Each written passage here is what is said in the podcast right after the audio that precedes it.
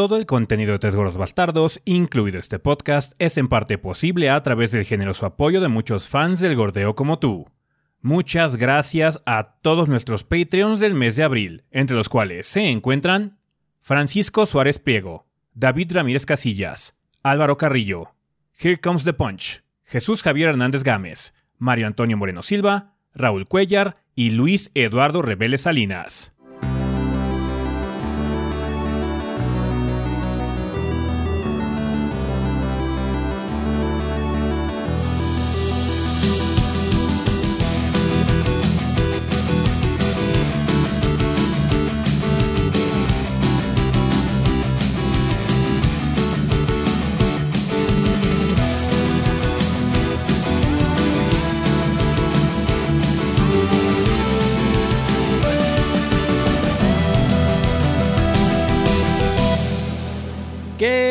Banda? Sean bienvenidos al episodio 475 del podcast de los tres gordos bastardos. Yo soy su anfitrión Ezequiel y como aquí me encuentro con el resto del elenco de los gordos, o sea, Rafa y Adrián.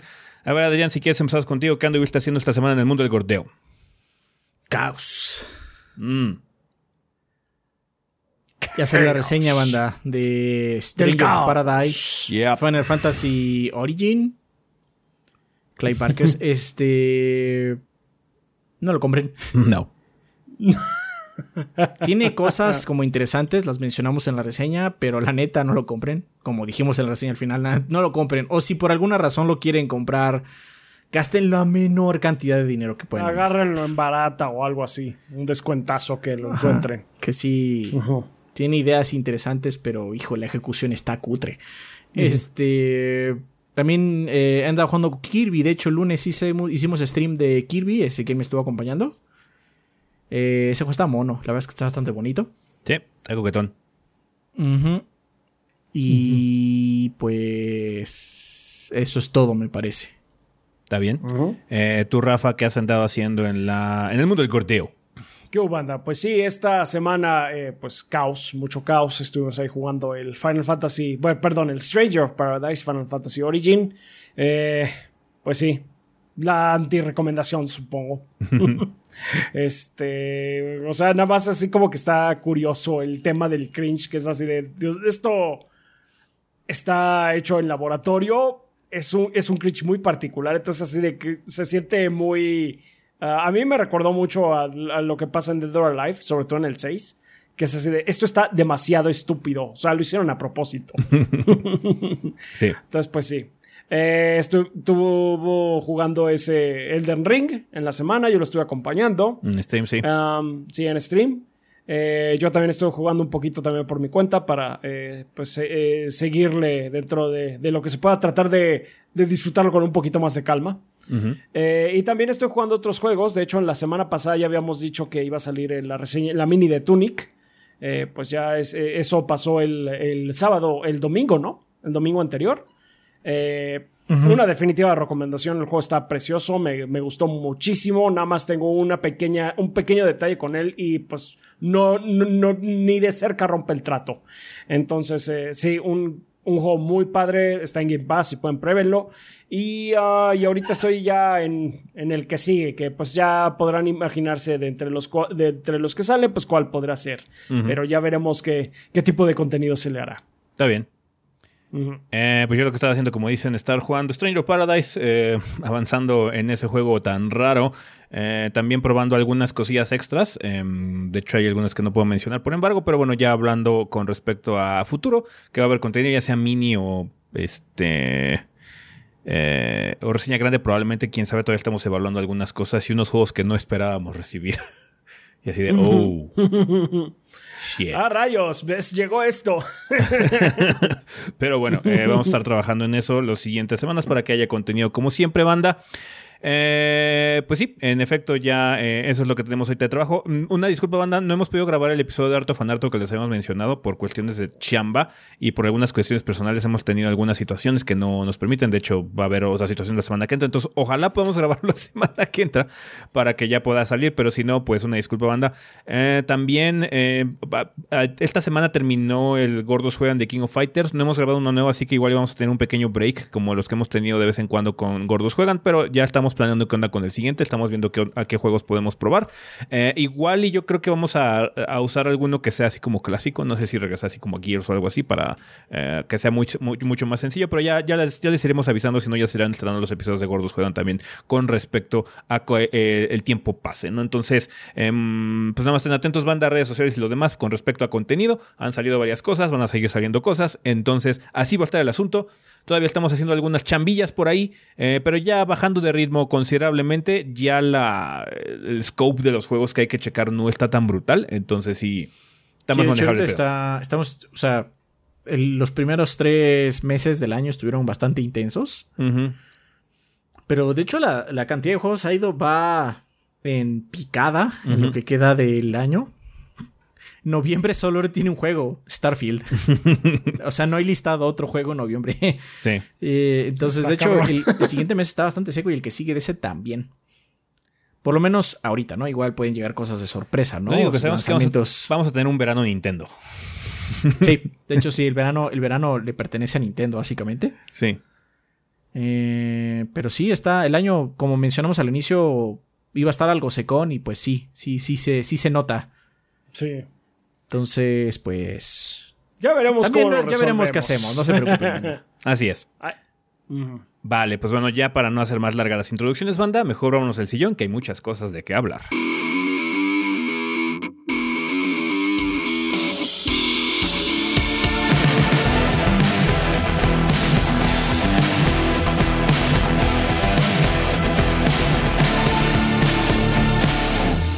Y bueno, banda, pues ya estamos aquí en el sillón donde vamos a hablar un poco sobre las noticias más relevantes de la semana. Pasaron varias cosas interesantes, pero bueno, una de las más importantes eh, va a ser el tema de la semana. Eh, todo lo referente a PlayStation Plus y los nuevos tiers que vienen en los siguientes meses van a ser en el tema de la semana porque bueno, es una situación interesante que vamos a ver qué, se puede comentar al respecto ahorita que lleguemos a esa parte. Pero aún así hubieron algunas cosillas. La segunda más pues, interesante de la semana fue el hecho de que ya recibimos noticias de que el E3 2022 ya caput no se va a llevar a cabo ni en digital. Cuéntanos, Rafa, eh, digo Adrián, ¿cuáles son los detalles? Eh, pues miren, o sea, los datos que el E3 lanzó durante la semana es que en efecto el E3 2022 que iba a ser digital ha sido cancelado. Esto en realidad es la segunda parte de una noticia que venimos cargando desde inicios del año, porque en el dos, al inicio, en enero, el E3 se canceló, pero el, presencial, dijeron, vamos, vamos, a, vamos a hacerlo digital otra vez. Ok. Eh, la ESA, la Entertainment Software Association, eh, comentó el jueves que pues ya, caput, se finí. Caput. No hay E3 2022. Eh, comentaron que se intentó revivir una versión presencial del evento, perdón, como yo mencioné, se trató de revivir una versión presencial, pero pues no, no, no, no furuló. No furuló. Y... y ya la digital tampoco. sí, lo más raro de todo es que en realidad se dio la noticia no directamente de la ESA al inicio, sino que empezó a dar comunicados a diferentes eh, medios grandes, IGN entre ellos, y publishers que dijeron, saben que está todo, todo fuera, ¿no? Ellos sacaron la nota y después la ESA ya hizo la oficial, ¿no? Aún así, eh, no es que sea el final, en, eh, por lo menos según la ESA, porque mencionaron que el próximo año van a volver con un evento híbrido, tanto digital como presencial, el cual eh, será vigorizado, sus palabras, eh, para celebrar juegos nuevos y pues ya saben, las emociones generales del E3. La verdad es que la cancelación... No voy a decir que me parece esperada, pero tampoco es que hubiera habido mucho, eh, mucho movimiento. al respecto porque en enero cuando se canceló, la versión eh, presencial, salieron muchos chismes, porque son rumores, eh, eran muchos rumores, pero eran rumores de gente que suele dar datos reales, que tiene insiders eh, que son de confianza, vamos a decir. Y había habido un problema muy grave con los viejos que fueron al, al, E3 del año pasado, que fueron 2K, Capcom, Gearbox, etcétera Recuerden que Nintendo y Microsoft no son del E3, son aledaños, no lo consideran como parte del E3. Eh, de hecho, tanto así que el, de, Microsoft no se llama Showcase del E3, porque es un showcase del E3 y del Summer Game Fest, es de los dos, porque es, su propio desmadre. Pero bueno, los que sí se fueron directamente con la ESA a organizar todo, quedaron muy disatisfechos con ellos, porque tuvieron varios problemas de organización, tuvieron poco tiempo para armar las cosas, palabras de estos rumores, y los precios fueron muy elevados, y los precios no los cambiaron en enero, dijeron, ¿saben qué? Está muy caro, básicamente, ¿no? Entonces eh, hubo ahí estas rencillas en enero, estos reportes, y pues yo creo que la culminación de todo eso es esto, ¿sabes? Que no tenemos nadie o tenemos muy poca gente para mostrar Cancelo, lo mejor. Sí. Ajá. Eh, el, que más el que más dio para hablar fue eh, Jeff Kingley, el Doritos Pope, porque no se tardó ni 50 segundos en básicamente picar el cadáver, picar el cadáver del, del E3 eh, de este año, porque el Summer Game Fest eh, ya es algo y pues va, va a regresar en esta ocasión y comentó que va a estar más apretado eh, este año. Más apretado me refiero a que no se va a extender tres meses, sino va a ser como mes y medio, creo, pero más seguido, va a haber más eventos pegados o algo así mm. mencionó. Mucha gente se enojó con él, pero es lo mismo. Este del E3 y la S es un drama muy largo que no llevamos un año ni seis meses con él tienen que considerar que cuando todo este desmadre empezó, Joef estaba trabajando con el E3 y le dieron y lo mandaron a la verga. Sí, dijeron que ellos podían hacer un, E3 digital y nuevo y la chingada habla sin él. Va. sí, o si alguien tiene, derecho a picotear ese cadáver es el Doritos Pop. Ajá, o sea, poca clase, indudable. Indudable, pero, merecido, pero no es algo que... No, pero es una consecuencia de algo que está pasando desde hace tiempo, banda. esta esta rencilla no es de, ah, ahorita qué cabrón se vio. qué cabrones han estado entre los dos desde hace rato. Esto no es nuevo. El E3 ahorita, la ESA lleva como unos cuatro años bastante soberbio, porque aparte ha hecho cagadas muy grandes y no estoy hablando del público, estoy hablando de las empresas, están hasta el pito, básicamente, de ellos tienen que, tienen, como ellos mismos dijeron, tienen que vigorizarse, tienen que renovarse y pues presentar algo atractivo, porque hay otras opciones ya. No, pues, o sea, desde que, desde que entes tan grandes como Sony dijeron, antes de que E3 empezara a tener así, empezara a sangrar, por así decirlo, Sony se fue para afuera. Algo, algo, algo sabían ellos o algo tenían entendido ellos o algo sentían ellos que ya no cuajaba por ahí. Entonces, pues sí, o sea, es muy padre. La idea del E3 nostálgico es muy chido. A todos nos han gustado muchas conferencias de E3, momentos muy padres del E3, pero si ya no está funcionando, si de plano ya hay muchos problemas por los organizadores, porque la vibra general de cómo se presentan las cosas, ya los tiempos han cambiado, pues o te adaptas o te mueres. Entonces, la ESA está teniendo muchos problemas, muchos problemas para adaptarse a esta época digital.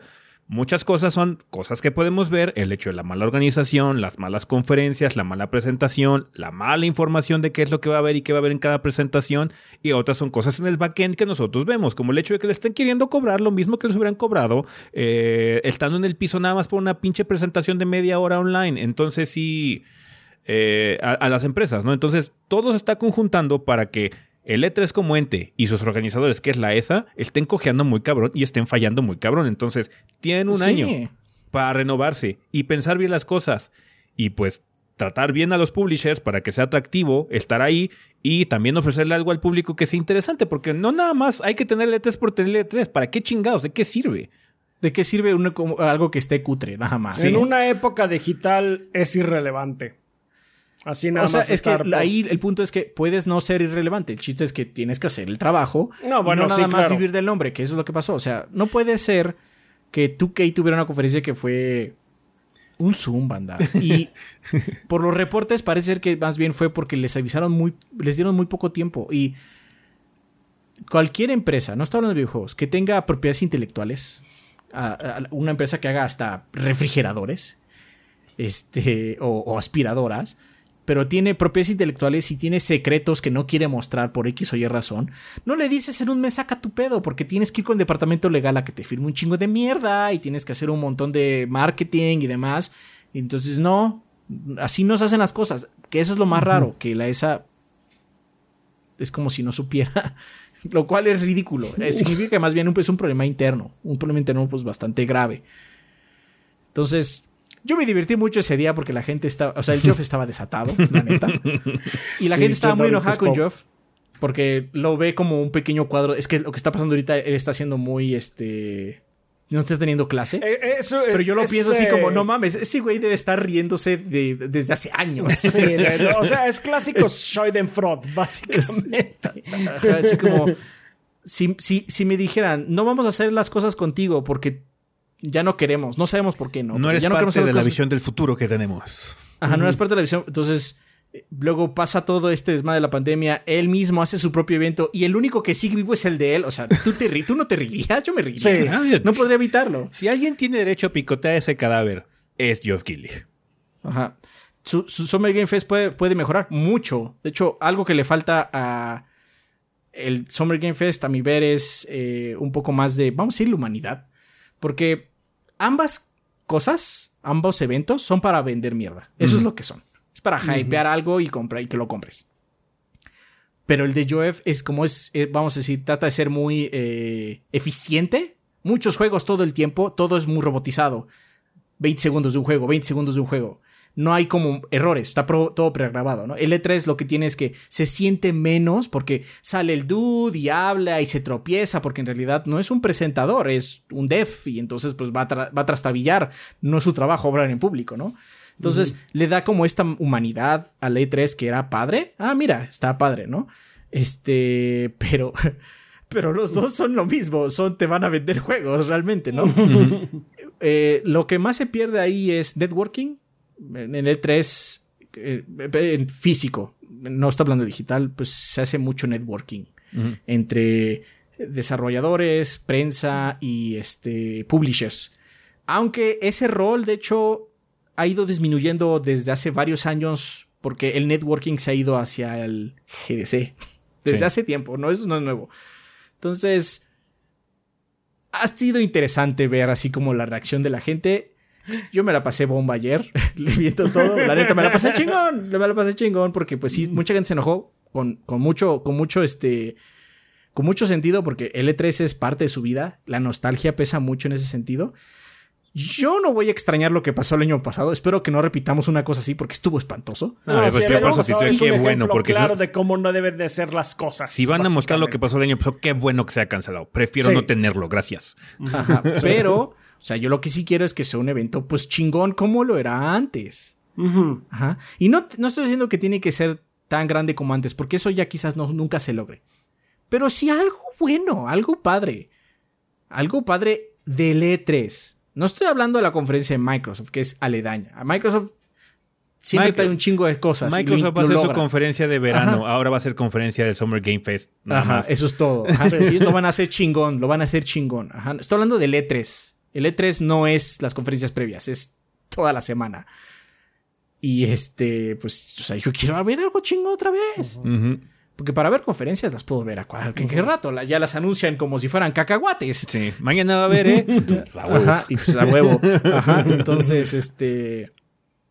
Estuvo divertido. Una lástima, pero si hubiera quedado feo, mejor que no esté este año y que lo saquen chingo en el que sigue. Sí. La neta. Pues vamos a ver. Vamos a ver si no. Ojalá sea el caso. Si no se duermen de nueva cuenta. Porque supuestamente este año era el buenas. Se supone, ¿no? Sí, pero bueno, pues eh, está mínimo ahorita la, la esperanza, al menos de palabra. Vamos a ver ya más adelante qué es lo que pasa, porque ahorita sí la S está diciendo, no, sí, el próximo va a estar super vergas, van a ver, y ahora sí presencial y digital y bla, bla, bla, y es, eh, pues hasta no ver, no creer, ¿no? Así es. Vale, eh, banda, desafortunadamente Delay Watch hizo las suyas esta semana de nueva cuenta y con un juego bastante grande. Cuéntanos ahora, Rafa, cuál fue la víctima. Pues la víctima, desgraciadamente, fue Zelda Breath of the Wild 2 o el Zelda que iba a salir, que no tiene título. Que estaba programado para eh, la segunda mitad de este año, según Nintendo. Eh, por eso, según esto, no habíamos, no habíamos visto gran cosa. Pero desgraciadamente, ya. Delay Watch atacó definitivamente y lo mandó hasta primavera del 2023. Eh, Eiji Onuma sa- salió en un video básicamente disculpándose por el retraso. Eh, comenzó a decir que, más bien dijo, que para aquellos que están esperando el lanzamiento este año, pues perdón, sorry, pido disculpas. Como lo habíamos dicho anteriormente, esta aventura no solo se va a llevar a cabo en la Tierra, como en el título eh, anterior, sino también en el cielo. Sin embargo, en un mundo expandido va más allá de, el mundo expandido va más allá de esto y va a tener muchas características que van a poder disfrutar, incluyendo nuevos encuentros y elementos de gameplay. Y para poder convertir esta eh, experiencia en algo especial, el equipo va a continuar trabajando arduamente, así que les pedimos un poco más de paciencia. Em, que es básicamente la misma cantaleta de siempre, necesitamos más tiempo, punto. Está bien, para pues dejarlo bien. Lo cual me parece bien. O sea, yo ya desde inicios de año yo ya estaba eh, pues haciéndome la idea de que esto iba a ocurrir. Sobre todo porque Zelda sufre mucho. Zelda eh, es común que tenga delay es, watch. es, muy común que lo ataque el delay watch. Cualquier entrega le, ha ocurrido. Entonces yo ya medio me la solía que esto iba a pasar. Eh, pues sí, es una lástima que haya ocurrido, pero pues Nintendo de, de, todas maneras tiene un año eh, saludable en cuanto a las eh, entregas que va a dar. Eh, es una lástima que esto se haya perdido. Elden Ring Game of the Year ya casi nada más De hecho, yo estoy, yo estoy pensando que el siguiente de Delay Watch es, Ragnarok. Podría ser. es, que no, no hemos visto nada. De hecho, sí. Cero. Entonces, de hecho, podría ser, sí. Yo creo que el que sigue de Delay Watch es, es Ragnarok. Es Ragnarok y ya, ya se acabó. ¿Cómo que Zelda huye? Íbamos a competir tú y yo. Nos vemos en marzo entonces. Exactamente. ¡Ese maldito duende! No se va a salir con la suya. Como no hemos visto nada, yo sí veo a. Sí, veo delay, Delay Watch, delay watch atacando a, Ragnarok. Sí, también. O sea, igual no pasa, ¿no? Pero. Ah, igual y lo tienen muy bien guardadito, pero o sea, por cómo han surgido las cosas, es más probable que sea una, una próxima víctima de Delay Watch. No, pues, Entonces, la razón por la que muchos, este año está medio desértico y pues hay mucho retraso es porque en realidad este, este año es donde se siente más el rezago de empezar a trabajar en la pandemia hace dos años. Los juegos no se hacen en caliente, se hacen, o al menos que sea Final Fantasy Origin. Ojalá, este, Entonces, este, pues llevas arrastrando un rato el desarrollo y pues eso hace que pues las repercusiones sean ahorita, no en el 2020 o en el 2021. De hecho, el 2020 estuvo súper atacado. El 2021 estuvo muy atacado con Toy, que sí hubo varios ataques de Delay Watch, pero ahorita es cuando realmente se, se siente esa sequía. Mira, si Zelda se tarda un año más, pues, está bien. Está bien. Aparte, nada más parece que son como seis meses, porque de hecho fue muy parecido a lo que ocurrió con el Den Ring. Eh, se retrasó básicamente a principios del siguiente año. Esto estoy esperando que va a salir en marzo. Sí, Es muy posible que se haga en marzo como el, como el primero. Ajá. Sí. entonces ahí está. Mucha gente está especulando que si se va a salir con hoja, no, que quién sabe qué. ¿Quién sabe, banda? Si pasa, pasará. Ya basta. Aquí en 3GB nos vale madres. Ya basta. Ya basta. ¿Qué? que están diciendo que lo retrasaron porque igual y quieren que salga junto con un Switch nuevo. Sí. ya basta, por favor. ¿Por qué, seguimos, ¿por qué no seguimos haciendo esto? Sí. llevamos, Posición llevamos... oficial de 3GB no nos importa.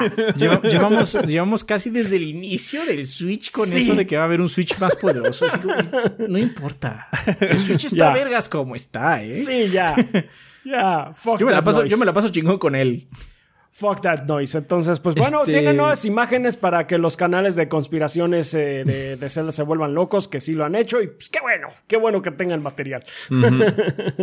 Pero pues ahí está. Ahí está. Vale, eh, también tenemos una noticia rápida, banda. Eh, por alguna razón, eh, ven que hay una colección en PlayStation Plus que es la PlayStation Plus Collection, que puedes tener básicamente un... Hay una librería de juegos que tiene todo mundo permanente que tenga PlayStation Plus, que puedes descargar de juegos de PlayStation 4. por alguna razón, Persona 5 va a abandonar esa colección en mayo. Em, va a estar todavía descargable el juego durante el mes de abril, pero si no lo han probado, pues bueno, háganlo ahorita. Si no, pues ya tendrán que comprarlo. Em, es una mala noticia, desafortunadamente no sabemos por qué suceda, simplemente puede tratarse de una situación de licencias, se, hizo algún tipo de contrato por un tiempo limitado, eh, así que pues habrá que esperar qué ocurre con eh, esto, igual y ahorita que estamos hablando de la, nueva situación de PlayStation Plus y los nuevos tiers, igual y reaparece Persona por ahí también, ajá, entonces ya veremos qué es lo que ocurre con Persona 5, pero bueno, por, por lo menos de momento en la PlayStation Plus Collection va a desaparecer en mayo, así que tengan eso en consideración, banda. Eh, también hubo noticias de parte de Final Fantasy XIV. Eh, hubo una live letter este fin de semana eh, donde el señor Yoshipe ya dio más detalles con respecto al parche 6.1 que se aproxima para Endwalker.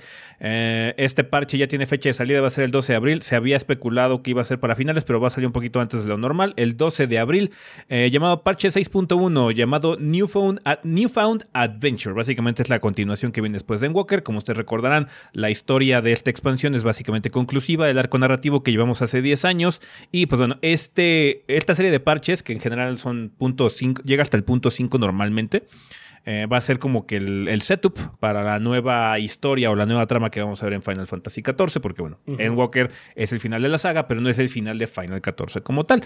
Eh, ya se han dado varios detalles con respecto a este parche en ocasiones anteriores, pero eh, pues bueno, ya se mostraron varias cosas con un trailer bastante interesante que muestra ya la nueva raid de Alianza, que básicamente es una raid de 24 jugadores donde vas a poder ver qué onda contra con los dioses, los, los 12, los llamados 12 dioses que rigen a, a Eorcia. Vamos a ver quiénes son realmente. Entonces, supongo que vamos a pelear contra ellos porque muchos de ellos parece que van a estar ahí. Va a llegar también el nuevo, em, eh, eh, el nuevo Trial Extremo, que va a ser el Trial 3 de Endwalker, ahora en su versión extrema para la gente que quiera probarlo y empezar a juntar totems y demás para monturas y todo ese desmadre. Eh, también va a llegar nuevas features y cosas así por el estilo, como las Tribal Quests que van a ser ahora con los, este, con los hombres elefante, para que puedas, este, básicamente hacer las Stripes. Y también van a haber algunas cosillas extras este, de misiones y cosillas ¿Va a haber una montura fea?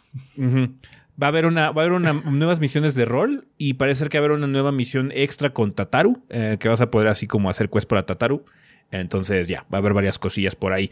Em, de las cosas más interesantes es que va a haber un nuevo modo de PvP que ya se había mencionado que onda. Es básicamente un modo de payload. Es un modo de PvP chiquito donde equipos chiquitos compiten para empujar una payload hacia el final de un mapa. Es como un, un, un estiria floja. Eh, entonces, pues, bueno, este modo eh, está planificado para revitalizar un poquito una de las secciones más abandonadas de, Final Fantasy XIV, que es el PvP. Va a tener sus propios recompensas, va a tener temporadas y cosas así por el estilo, pero eh, reaseguraron que no, no están tratando de generar FOMO con esto. Las cosas que no hayas podido adquirir se van a poder adquirir de alguna otra forma después, solamente que en teoría va a ser un poquito más fácil si estás como participando en la temporada correspondiente, ¿no? También ya va a estar activa la nueva área residencial de Empyreum en en, este, en Ishgard para que puedas comprar tu, tu casa en, Ishgard. Y pues ya, eh, la nueva lotería está también establecida y cómo funciona todo el desmadre.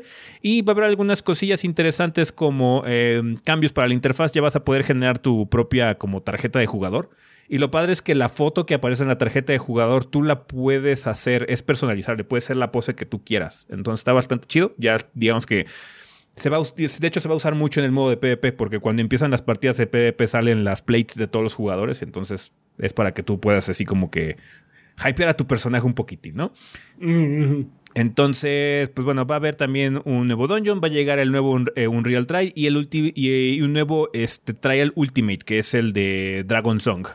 Básicamente, los Ultimates son, los, son las peleas más difíciles del juego. Actualmente hay tres que es este Bahamut, Ultima Weapon y Alexander. Están en sus versiones Ultimate. Ahora va a haber uno de Dragon Song eh, para que ya haya cuatro que son las peleas más difíciles que hay en Final Fantasy XIV. Entonces va a haber una nueva en esta ocasión. Eh, de lo más interesante, obviamente, es que va a haber nuevas misiones de la campaña central, que pues, narrativamente pues, bueno, es, muy, es muy importante para la siguiente expansión. Básicamente, ahorita ya estamos empezando a eh, formar el camino hacia lo que siga en Walker, ¿no? La siguiente expansión de Final XIV, que estamos asumiendo que va a salir en un par de años todavía. Esta sesión de parches va a durar los siguientes dos años o los siguientes meses. Entonces, yeah, por ahí está el asunto. También va a haber nuevas misiones de Hildebrand, cositas por el estilo y eh, algunas cosas que se van a agregar poco a poco en los parches subsecuentes de la versión 6.1. Eh, uno de ellos, o el más interesante, es que vas a poder, va, a haber la posibilidad de hacer eh, viaje entre data centers para que puedas jugar básicamente en Europa y cositas por el estilo si quieres. Entonces está padre esta actualización. digo, hay que checar qué onda con la historia porque, bueno, ya estamos iniciando una nueva aventura, como dice el nombre de este parche. Vale, pues bueno, eh, para que salga esta expansión falta un ratito. Cuéntanos, Rafa, qué sale ahora en tiendas y portales digitales. Muy bien. Eh, esta próxima semana, empezando el 5 de marzo, van a poder jugar Lego Star Wars The Skywalker Saga. Ya finalmente va a salir esta colección. Eh, fue, cliente de Delay Watch mucho tiempo. Mucho tiempo fue cliente de Delay Watch, pero ya finalmente va a poder, eh, van a poder jugar esta colección de, de historias desde Anakin hasta Reylo. Este, Que va a estar PC, Switch, Play 4, Play 5, Xbox One y los series. Y MLB The Show 22 para Switch, PlayStation 4, 5, Xbox One y Xbox Series. Entonces, pues ya no nada más está confinado a PlayStation. No. Van a poder jugar béisbol en donde quieran, banda. 7 de marzo van a poder ya jugar Chrono Cross The Radical Dreamers Edition para PC, Switch, Play 4 y Xbox One. Y The House of the Dead Remake para Switch. Sí. Ese está interesante. sí, ese está como, ¿what? Ok. Pero sí, varias cosas, pues obviamente eh, Lego Star Wars puede ser un juego bastante importante, pues ojalá salga bien, ojalá que el retraso le haya servido para que sea un producto bastante padre y pues bueno, la llegada de Chrono Cross, ¿no? Que eh, pues va a ser una, oportunidad interesante para que una generación que no pudo jugar este título lo pueda hacer, ¿no? Eh, y pues ya, una semana más tranquila, de normal, y como decíamos al inicio ya estamos bajando de ritmo, pero aún así están saliendo algunas cosillas aquí y allá, ¿no? Vale, pues bueno, banda, con eso terminamos ya el sillón, así que vámonos al tema de la semana.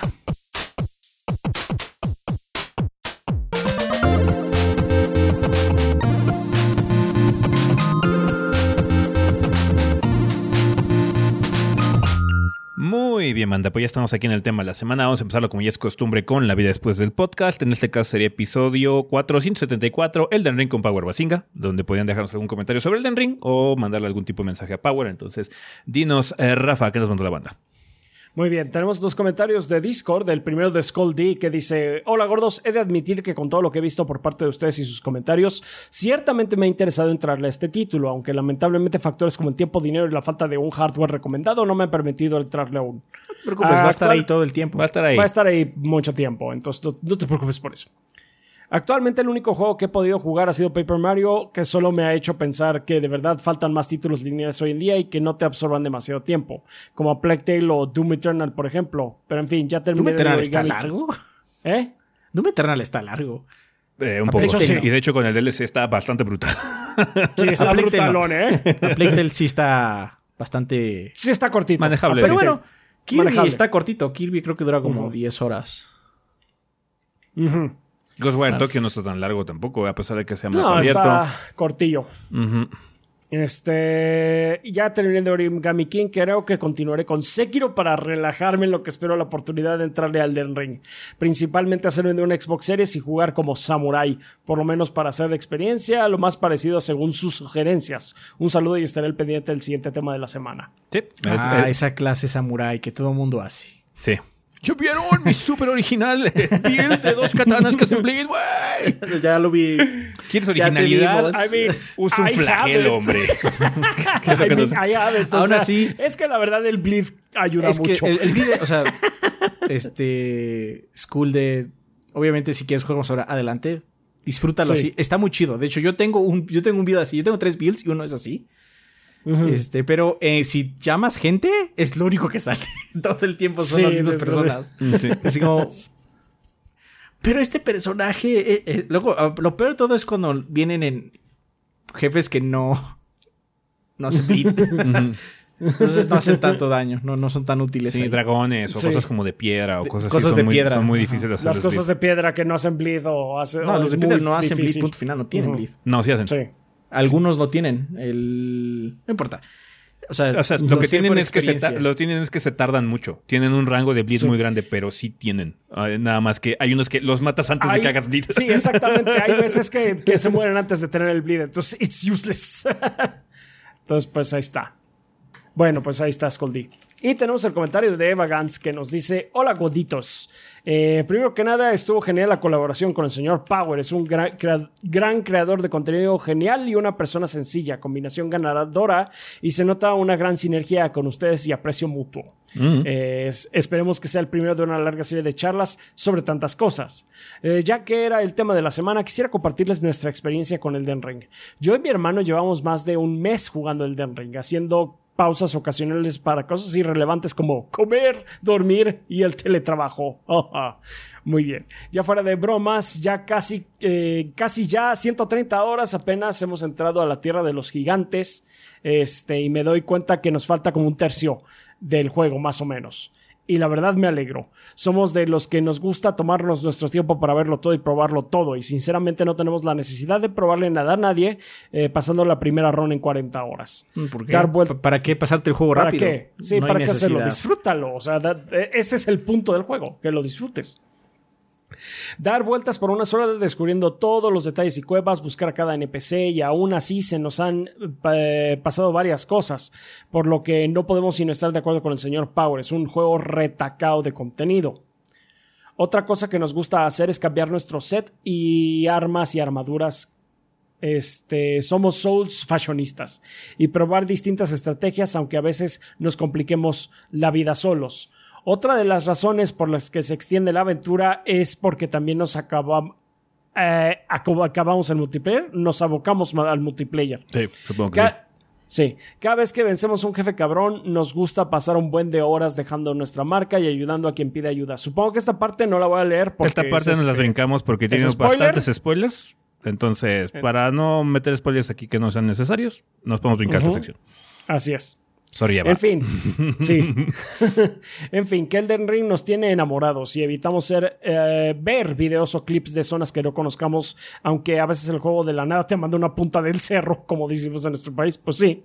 O simplemente tomas una izquierda y de pronto estás en lugares que nunca has visto. Eh, solo vemos la serie del señor Power cuando ya atravesamos las zonas que describe en su título y aún así sigue habiendo sorpresas y eso es genial. Y luego de oír la charla pienso en la suerte que tenemos de poder abordar el juego a nuestro ritmo, con paciencia y sin prisa por una reseña o una guía. Y sinceramente esperamos que a pesar de las presiones y apuros que les mete el proyecto puedan seguir disfrutando de su experiencia de juego y pasando un buen rato siempre que sea posible. Muchas gracias gorditos por todo lo que nos dan y al señor Power también. Son ejemplos de youtubers chingones y esperemos ver más crossovers épicos. Perdón por extenderme de más. Saludos y salud. Saludos. Gracias, gracias Saludos. Eh, pues sí, de hecho, lo que estamos haciendo ahorita. O sea, como dice Adrián, está jugando su tiempo. Yo estoy disfrutando mucho la sesión de streams. Hemos jugado muchísimo en streams últimamente, pero porque es un juego largo, entonces vale la pena avanzarlo. No, y aparte lo tienes calientito ahorita. y, ahorita estamos avanzando muy rápido, precisamente, pues así como matamos un jefe particularmente difícil que supuestamente, tengo entendido, dijeron en el chat que lo habían nerfeado, pero bueno, lo pudimos, le pudimos ganar relativamente rápido eh, y vamos este, a muy buen ritmo. Entonces siento que vamos a poder terminar relativamente pronto con una muy buena cantidad de jefes extras y cosas así, eh, no necesariamente se tienen que hacer para poder llegar al final. Pero bueno, qué bueno que disfrutaron banda el crossover con Power. También de nueva cuenta un agradecimiento a Power por venir eh, y sentarse a platicar con nosotros. La pasamos súper bien con él. Eh, como les dijimos, subimos la versión independiente de la plática con Power para que la gente que quiera escucharla después o algo así la pueda encontrar más fácil sin tener que andar viendo qué onda con el podcast y chutarse noticias de meses de retraso o lo que sea.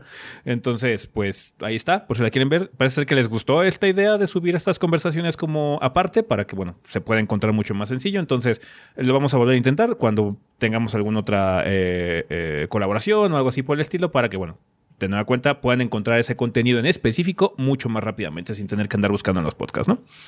Pero bueno, muchas gracias, banda, por participar. Eh, y ahora sí, vamos a pasar al tema de esta semana, que como les había comentado al inicio del El Sillón, va a ser todo lo referente a el cambio del servicio de PlayStation Plus, que ahora va a tener nuevos tiers de suscripción. Eh, básicamente, escalones. Escalones. Básicamente, este, este cambio que va a tener el servicio de PlayStation Plus es una respuesta a pues, bueno, los servicios que ha estado. que han estado fructificando. Eh, más que nada, eh, el, que más se le compara es Game Pass. Pero también cosas como el Ubisoft, Plus, el EA Play, todo ese tipo de cosas. O EA Plus, no sé cómo se llama el de EA. Que pues bueno, ofrecen eh, métodos de suscripción para que tengas acceso a varios juegos de forma digital. Básicamente estás teniendo una renta que estás pagando mes con mes para poder entrar a una librería curada ¿no? de, títulos para poder descargarlos. Em, la situación con PlayStation Plus es un poco más complicada de lo normal porque tiene tres escalones. Eh, el primero, que se llama ahora PlayStation Plus Essential o PlayStation Plus Esencial, básicamente va a ser el PlayStation Plus que tenemos actualmente. Te va a dejar eh, jugar en línea, vas a tener dos juegos al mes descargables, descuentos exclusivos, almacenamiento en la nube para juegos guardados y va a tener un precio en Latinoamérica de 6,99 al mes, o sea, 7 dólares, o 40 dólares de forma anual. Como ustedes saben, banda, aquí en México y en la TAM estamos pagando menos de lo normal. Eh, eh, PlayStation Plus en realidad cuesta 60 dólares al año, pero aquí en Latinoamérica está regionalizado a un precio menor, 40 dólares al año, con lo cual está bastante padre, ¿no?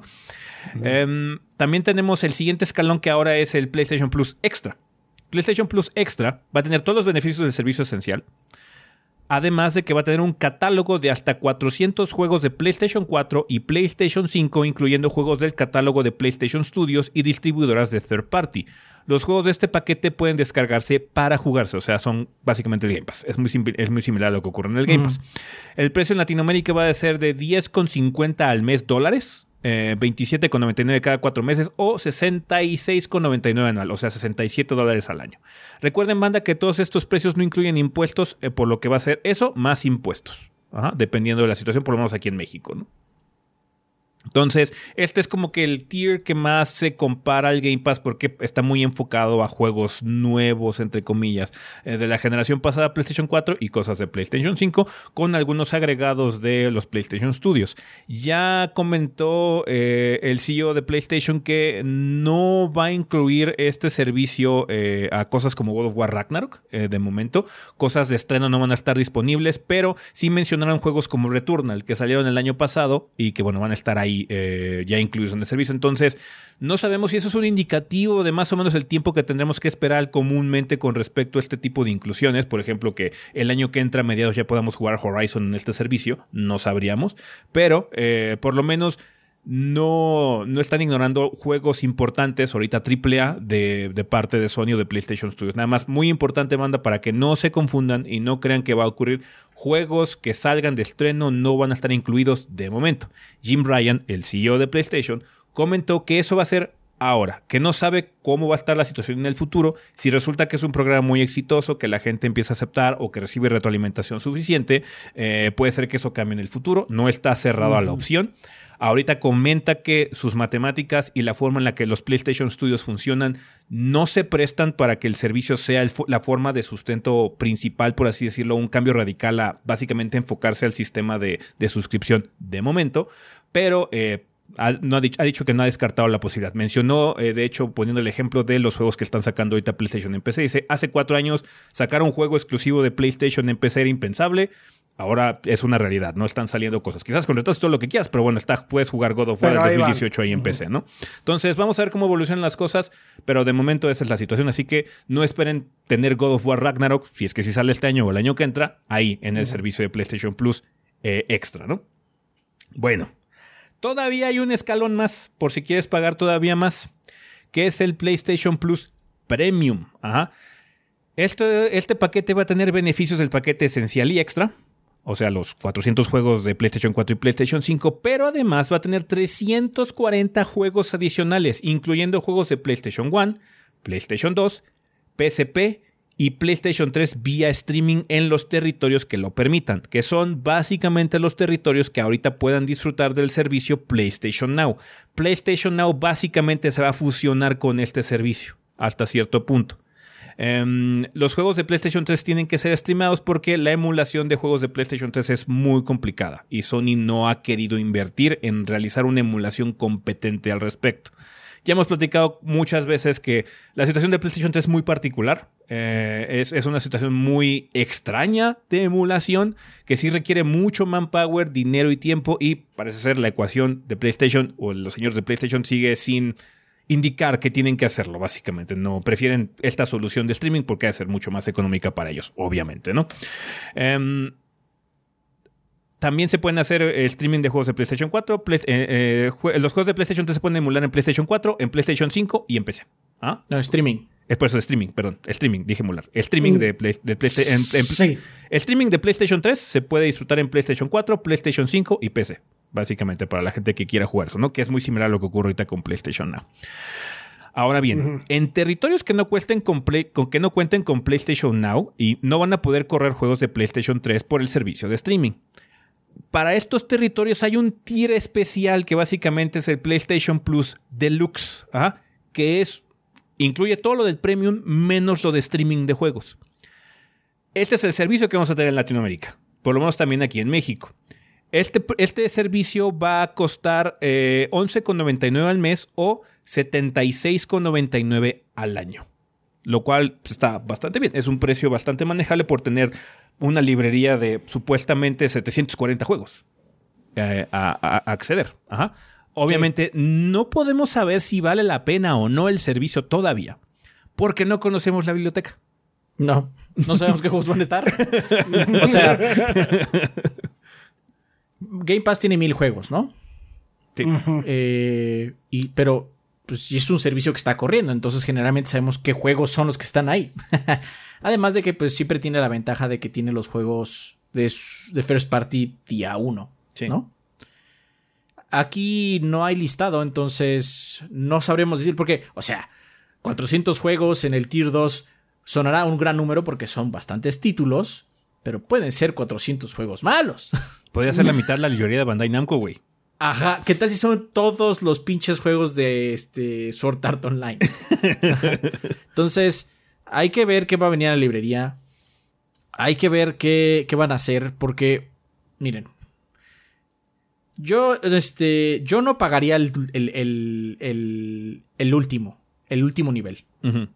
Porque lo que me pasa a mí con el Switch es que tengo la librería de Super Nintendo y la librería de Nintendo. No pago el extra, no pago los 64.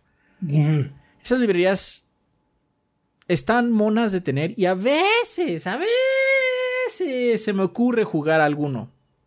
A veces las usas. A veces las uso. Y eso es muy común. Ah, mira qué padre está este juego que jugué, pero pues se acabó, ¿no? Entonces, el tier eh, especial, el más caro, aquí en Latinoamérica son puras cosas viejas, básicamente.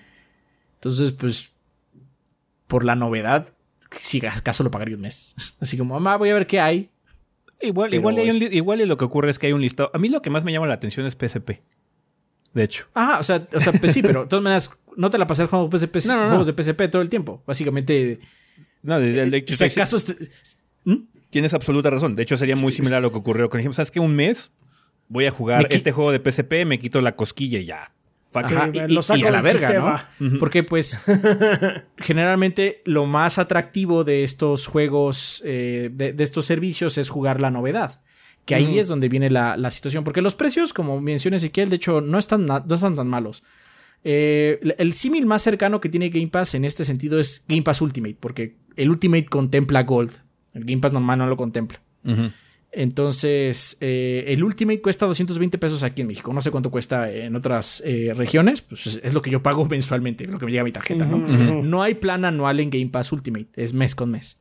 Entonces, al final yo pago como 2.500 pesos de Game Pass al año, que no es mucho si consideramos que son que puedo jugar toda la librería First Party día 1 de Microsoft. No, Por eso siempre, siempre... Game Pass no es caro. De hecho, no es caro realmente. Ajá, eh, por todo lo que ofrece, ¿no? Eh, decir que algo caro es barato depende mucho también de cuándo ganes, lamentablemente. Pero como nosotros vemos es bueno, si pago básicamente lo de dos juegos, o quizás de hecho menos hoy en día, un año, tengo acceso a todos estos, ¿no? Es el tier más alto que es 76,99. Voy a hacer unos pequeños cálculos, banda. Porque pues, los impuestos. Ajá, puede ser los impuestos y todo. Vamos a hacer completo, porque, pues sí, 77 dólares es el número cerrado. pero 77 por 1.16, que básicamente es el impuesto. Por 1.16 es eh, 89,32 dólares. Por 90 21. 90 dólares, vamos a decir.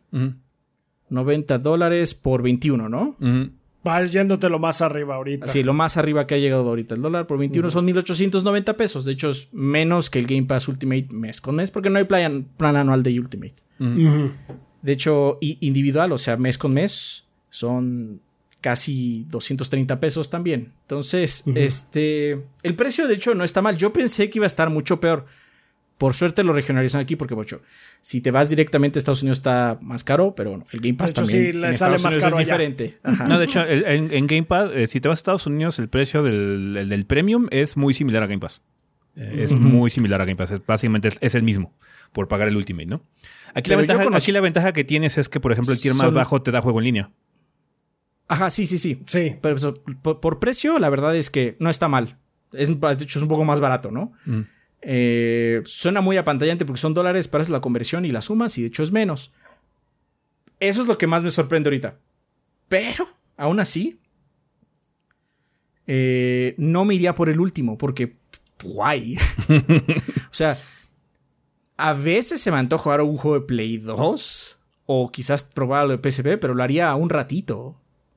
No, sí, no, no, tenerlo ahí para tu disposición las Porque me interesa horas más del día, los 7 días de la semana. Cosas como lo que pasa, ¿no? Vamos a poder jugar Back for Blood. Sí. De hecho, ah, hay una noticia que no dijimos. ¿Cuál? Dark Tide sale en septiembre. Ah. Cierto, se nos fue. Sí, cierto. disculpa, banda, se nos fue. Se O nos sea, fue, si pero Dark sí. Tide llega a alguno de los servicios, pues lo voy a jugar ahí.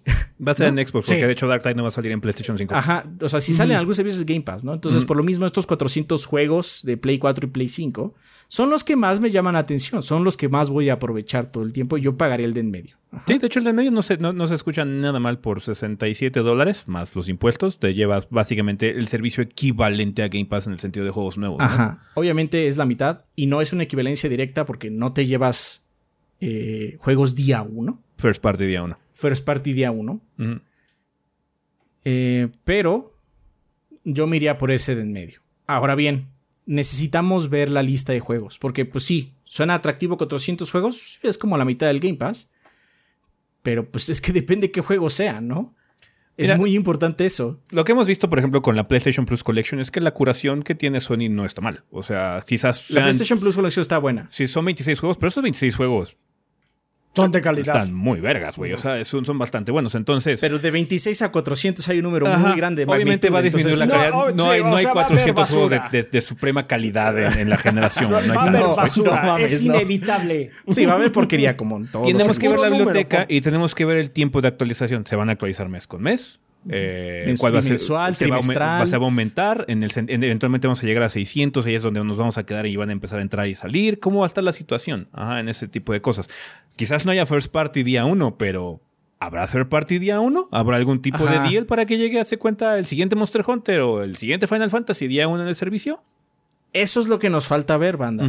Por eso no Sí. podemos decirle ya, ay, sí, chingalo, que háganlo porque está igual de bueno que el Game Pass. Pues no, no sabemos, porque no sabemos qué hay. Sí. Sabemos los precios y los precios, como dijimos con la calculadora, están bien. En nuestra región están bien. Ustedes harán sus conversiones en sus países. Si les funciona, o sea, no sé cuánto es en Chile, voy a decir. No, no, no, no, no sé cuánto, sé Sí. la conversión en pesos chilenos. Eh, pero pues aquí en México, mm, bajo las conversiones que nos tocan, no está mal. Ajá. Es muy similar a lo que sucede con Game Pass, o de hecho incluso un poco más barato. Es un poco más barato. Eh, pero pues depende mucho de eso. Y creo yo, y eso es así, el denominado Hail Mary, ¿no? Que es así como voy a hacer una predicción de lo que posiblemente pueda suceder, que de hecho ya les comenté a los gordos cuando íbamos a hacer el tema. Y es que muy posiblemente los juegos de un solo jugador, como God of War, como Horizon, seguramente nunca van a estar día uno o van a estar tres meses después o seis meses después.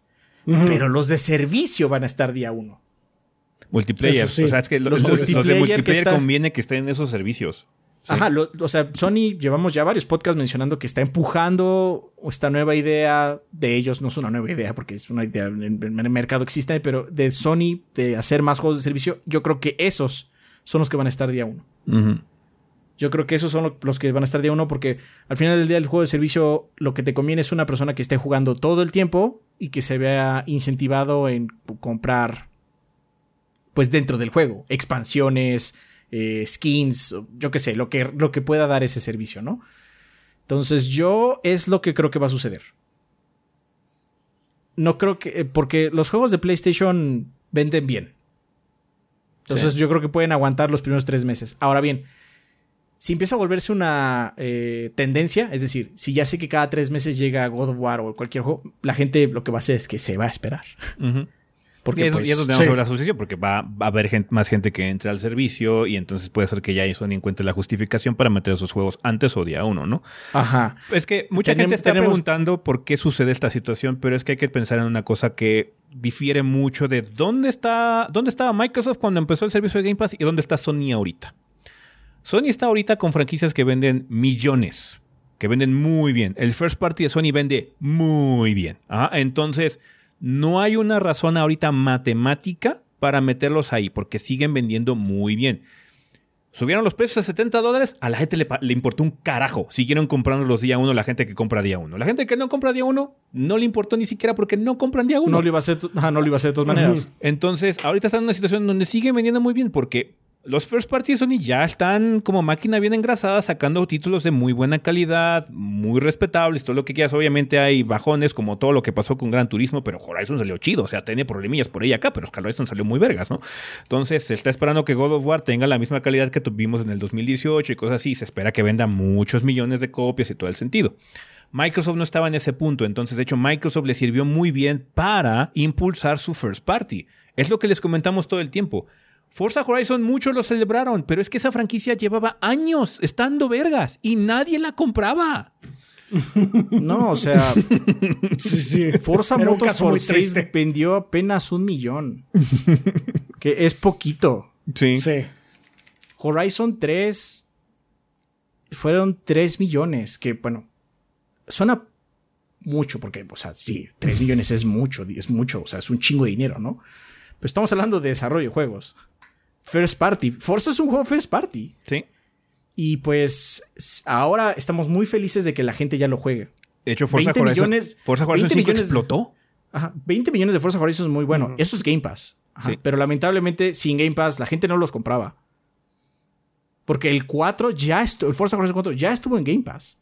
Y le fue mejor, obviamente. Pero el 3, que es el que es sin Game Pass, no vendió mucho. Y Forza Horizon era la mejor franquicia de Xbox en esa época. la neta. Entonces, bueno, la verdad es que, pues, en ese sentido, nosotros creemos que Sony, esto es pura opinión, manda, no estamos diciendo, esto es hecho, porque, pues, esto es un podcast de opinión. No lo necesita. Ellos dicen, no, pues yo vendo 5 millones los, primeros trimestres y luego se van hasta 20 o 10 millones. ¿no? A la larga. Ahorita, a la larga, ¿no? O sea, Horizon, mucha gente dice, no, es que Horizon se ve muy opacado y todo. Y pues sí, o sea, el primer Horizon se ve opacado por Zelda los primeros años. Aún así vendió 20 millones. o sea, vendió mucho. Quizás no vendió al mismo, eh, a la par que Zelda el, el día de lanzamiento. Pero pues vendió números partidos, porque creo que eso también son 20 millones. A la larga vendió 20 millones. No, y God of War 2018 ni se diga, también vendió un chingo. Eh, Tsushima también vendió un chingo. Entonces, sus IPs están muy fuertes. Yo creo que ahorita es, es un paso sensato. O sea, lo más vergas, indudablemente sería que estuvieran ahí día uno. Indudablemente. Y ah, beneficiaría, beneficiaría al consumidor cabrón. Pero, eh, pues es que hay que. O sea, no es que no sea bueno, o sea, sería buenísimo que estuviera ahí. Yo, la verdad, lo preferiría, sería algo que me gustaría que estuviera ahí, indudablemente, para todo el mundo, porque nuestra situación es muy particular. Nosotros tenemos acceso a estos juegos, incluso de forma anticipada algunas veces, ¿no? Entonces, no somos una buena medición. Para el público normal, tener acceso a cosas como Returnal, Ratchet, Demons, God of War, todo este tipo de cosas, día uno con el servicio, estaría poca madre. Nuestro sería lo mejor. Sí, estaría sería lo mejor. Nuestro trabajo aquí van a decirles por qué pasa lo que pasa. ¿Por qué pasa lo que pasa? Porque ahorita Sony no necesita. Pero lo que dice Jim Bryan hace alusión a lo siguiente. Jim Bryan dice que el futuro no lo puede definir, que en dos o tres años no sabemos qué es lo que va a ocurrir. Igual y Spider-Man 3, cuando salga Spider-Man 3 ya va a ser ahí día uno en el, en el PlayStation Plus, ¿no? Y todo lo que quieras. Pero es una cosa de evolución. Ahorita lo que están haciendo es tener la infraestructura, ver cómo funciona el, sistema, empezar a promocionarlo, empezar a hacer las relaciones con los third parties, cosas así, para que si eventualmente ya resulta que las matemáticas salen y ya la gente no está comprando mucho porque se está esperando a que esté en el servicio de Plus, ah, bueno, entonces ya ahí haces el flip, haces el, cambio, apretas el switch y empiezas ya ahora con la infraestructura que ya tienes armada, ¿no? Entonces va a ser un poquito más escalonado que lo que ocurrió con Game Pass. Si es que el servicio es exitoso. Si nadie lo contrata, pues ya valió verga. Sí, de hecho ahí lo más peligroso para Sony es que para mantener este servicio como algo viable, el balance está muy cabrón. Eh, Phil Spencer de hecho dice que ya Game Pass es como una cosa que es viable. Pero pues ¿cuánto tiempo tuvo que Se tardó un rato, ajá. Y pues tiene el dinero de Microsoft. Microsoft, compañía padre, tiene un chingo de varo, ¿no? Xbox tiene Sugar Daddy. PlayStation es el Sugar Daddy de su compañía. De Sony. Básicamente hay un problema. tanto dinero como el Sugar Daddy de, entrar, entrar, a este. Entrar a este tipo de servicios es, la verdad, entrar a la guerra de los billetazos, literalmente. Sí. Porque lo que tienes que decir en este servicio es, ahora vas a poder jugar este juego chingón en mi servicio. Porque pues sí, o sea, si ponen Broforce, pues qué padre, pero a nadie le va, nadie va a voltearlo nada más por Broforce. Sí, ¿no? Aunque es un juego mega chingón. Va a ser porque va a ser un juego que esté caliente en el consciente colectivo. Entonces ahí tienes que hacer muy buenos deals. Sony tiene muy, buen, eh, muy buena este, cooperacha, muy buenas relaciones con estudios, especialmente japoneses. Pero dinero es dinero. Y si, este, si Microsoft llega con una bolsa más grande de dinero, pues va a decir, pero él me está dando más, ¿no? Sí. Entonces, ahí lo más difícil para Sony, y de hecho lo que sí podría verlo como que no sea algo viable a la larga para PlayStation, es la guerra de billetazos. Por eso no puedo, no, según, es por eso, bajo mi entender, bajo como lo que yo veo y creo, no pueden cerrar la llave de lo que ganan con los juegos nuevos. Porque ellos no tienen Sugar Daddy, no tienen una compañía padre que es Sony, no tiene ni de cerca el dinero de Microsoft. Y la, y la división que más dinero da a Sony es PlayStation. Sí, no, pues eso fue básicamente. Ahí sí no está mintiendo. Ya decimos, ya hemos dicho en el pasado que Jim Ryan es una persona que miente. Eh, sí. pero en cuanto, pero en cuanto a esto que dijo de eh, es que ahorita no es viable para nosotros poner los juegos de estreno día uno en este servicio, ahí sí tiene razón. Por todo lo que está diciendo Adrián, justamente. Sí, y mira, ahorita la verdad no me gustaría que pusieran en riesgo la maquinaria que tienen porque, o sea, las exclusivas de Sony están cabronas. No quisiera arriesgar algo bueno eh, por algo que pudiera estar muy chingón en varios años, ¿no? Igual y eh, arruinaría un poquito la situación de trabajo. No sabemos cuál es la situación ahorita en Microsoft. Han salido muchas cosas, muchas historias ahorita actualmente de mucho trabajo, eh, muchas cuestiones de baja moral en los estudios de Microsoft. 343, el estudio State of Decay, Moon Studios nos enteramos que también hay situaciones de abuso y cosas así. Entonces, no sabemos si sea por la situación, por una cuestión de presupuestos, por una cuestión de presión de que salga el juego en cierto tiempo. Pero Microsoft ahorita como tal está teniendo mucho éxito con el Game Pass, pero a los estudios de Microsoft les está costando trabajo. Ajá. No estamos hablando de Bethesda, no estamos hablando de las que Moon Studio no es de Microsoft. ¿No es, no es de Microsoft? No. Ah, yo, yo tenía la idea de que sí. sí. El yo tenía, tenía, la idea de que sí. Igual y me confundí. Yo también tenía la idea. No, Moon Studio no es de Igual es como Playground, que yo pensé que Playground era de Microsoft y resulta que no. Pero bueno, ok. Sí, exactamente. El State of Decay 343. Ha habido algunas filtraciones de situaciones donde el trabajo ahí en el estudio se ha, se ha agriado por X o Y razón y se ha reflejado en algunas situaciones como está el multiplayer ahorita de Halo Infinite bastante abandonado y cosas por el estilo, ¿no? Entonces, no sabemos si eso es lo que está ocurriendo o este ritmo o esta situación de presión de tener contenido. Eh, eh, haya forzado, por ejemplo, que Halo saliera este año, ¿no? Que no saliera al final del año que entra, de, este año, no al final, no al, final del año pasado y no al final de este año, por ejemplo, ¿no? Que se ve que le hubiera hecho falta eh, un poco más de tiempo de retraso, ¿no? Entonces, no me gustaría arriesgar la situación que ahorita tiene PlayStation con sus estudios internos, nada más por tratar de entrarle al quite con el servicio de, Game Pass, porque al final de cuentas lo que todos queremos de una u otra forma son juegos chingones. Y Sony, en la gran mayoría de, las, de, los casos, en el 70% de los casos, sale con juegos chingones. Hay cosas como Days Gone que no nos convences, como The Order, como Gran Turismo 7 que salió con varios problemas y todo ese tipo de situaciones. Pero digo, Horizon salió bien, God of War salió bien, Returnal salió bien, Ratchet salió muy bien, Ghost of Tsushima salió bien, The Last of Us salió bien a pesar de la controversia. Muchas cosas, entonces no me gustaría arriesgarlo en, ese, en ese sentido personalmente.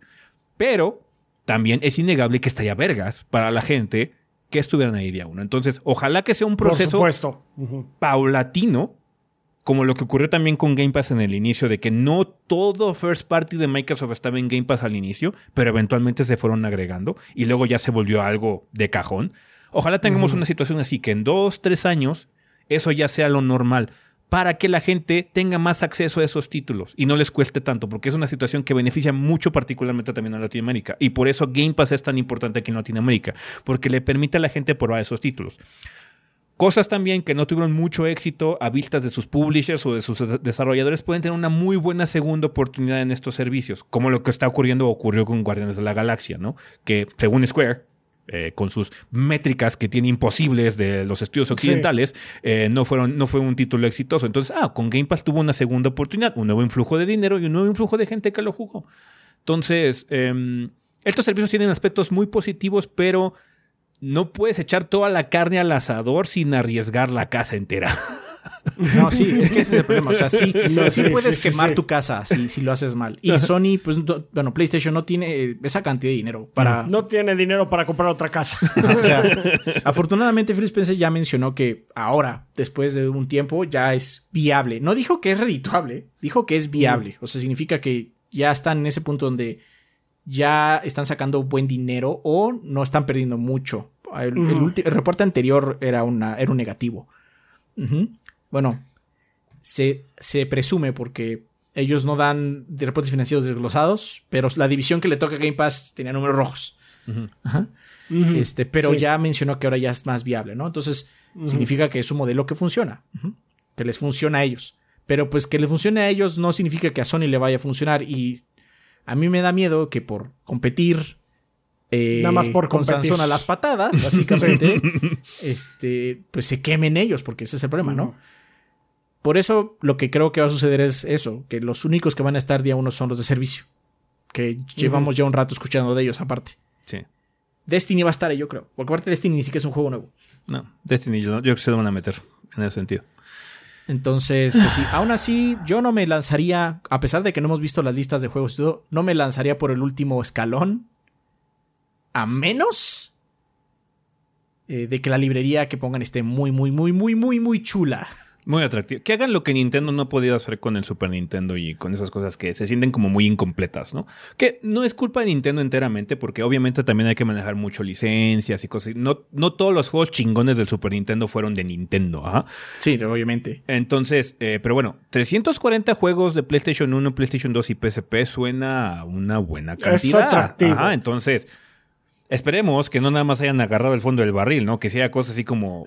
que no pase lo que pasó con el PlayStation Mini que no tenía los juegos así. ¿Por qué no está Tomb Raider? ¿Por qué no está Tekken? ¿Por qué no está Crash Bandicoot? sí, ese es el problema, porque pues también en esa librería luego pues tienes que agarrar lo que hay. Porque ya lo prometiste, que ese es el problema, ya lo prometiste. Entonces tienes que agarrar lo que hay, ¿no? Y en el Play 2 y en el Play 1 hay juegos muy padres, pero también hay mucha porquería. Son librerías muy extensas y tienen juegos muy malos. Podrían estar ahí. Y definitivamente creo que la muleta más grande es el cloud gaming el cloud gaming está mono como algo side, pero no funciona 100% ni siquiera en los territorios donde está. No, es, no debería ser la forma principal para poder jugar una plataforma entera como es el PlayStation 3. Sí, no debería ser. O sea, yo entiendo que Sony no quiera este, hacer la emulación porque es un pedote, pero pues ahí Microsoft, la neta, se vio mucho más listo. Obviamente tenía una, una forma diferente de hacer las cosas. Todas son arquitectura, arquitectura DirectX. Este, y pues su retrocompatibilidad es top tier, punto final. O sea, no hay, no hay nada mejor. Que es la gran paradoja, ¿no? Porque no hay tantas cosas que te gustaría rescatar del primer Xbox. Pero las tienes de todos modos. Tiene, una librería mucho más modesta el Xbox, definitivamente, el original. Eh, pero el Play 3, este, sé que es difícil. O sea, no estoy diciendo que sea una tarea fácil. Pero es una tarea que una compañía como PlayStation podría tratar de hacer. Y como lleva tantos años no tratando de hacerlo, Ahora ya, ahora ya llegó el momento donde hubiera estado chingón tenerlo, ¿verdad? Ahorita es, es, como, bueno, no lo hicimos por años y años porque no era viable económicamente, porque no había incentivos, pero ahora que ya hubiera estado bien, quizás haber hecho esta inversión, quizás un poco grande, lo que quieras, hubiera hubieras dado dividendos ahora, básicamente. o sea, siempre hay una posibilidad de que ocurra después, ¿no? Eh, si la demanda empieza a ver, pero, o sea, con Sony no va a ocurrir. Pero bueno. Ajá, eh, es que yo con no lo van a hacer. Hay una posibilidad de que ocurra, es muy baja, porque Sony es Sony. entonces, eh, pero bueno, existe esa posibilidad. Vamos a ver, sí. El PlayStation 3 es una muy buena em, época de gaming.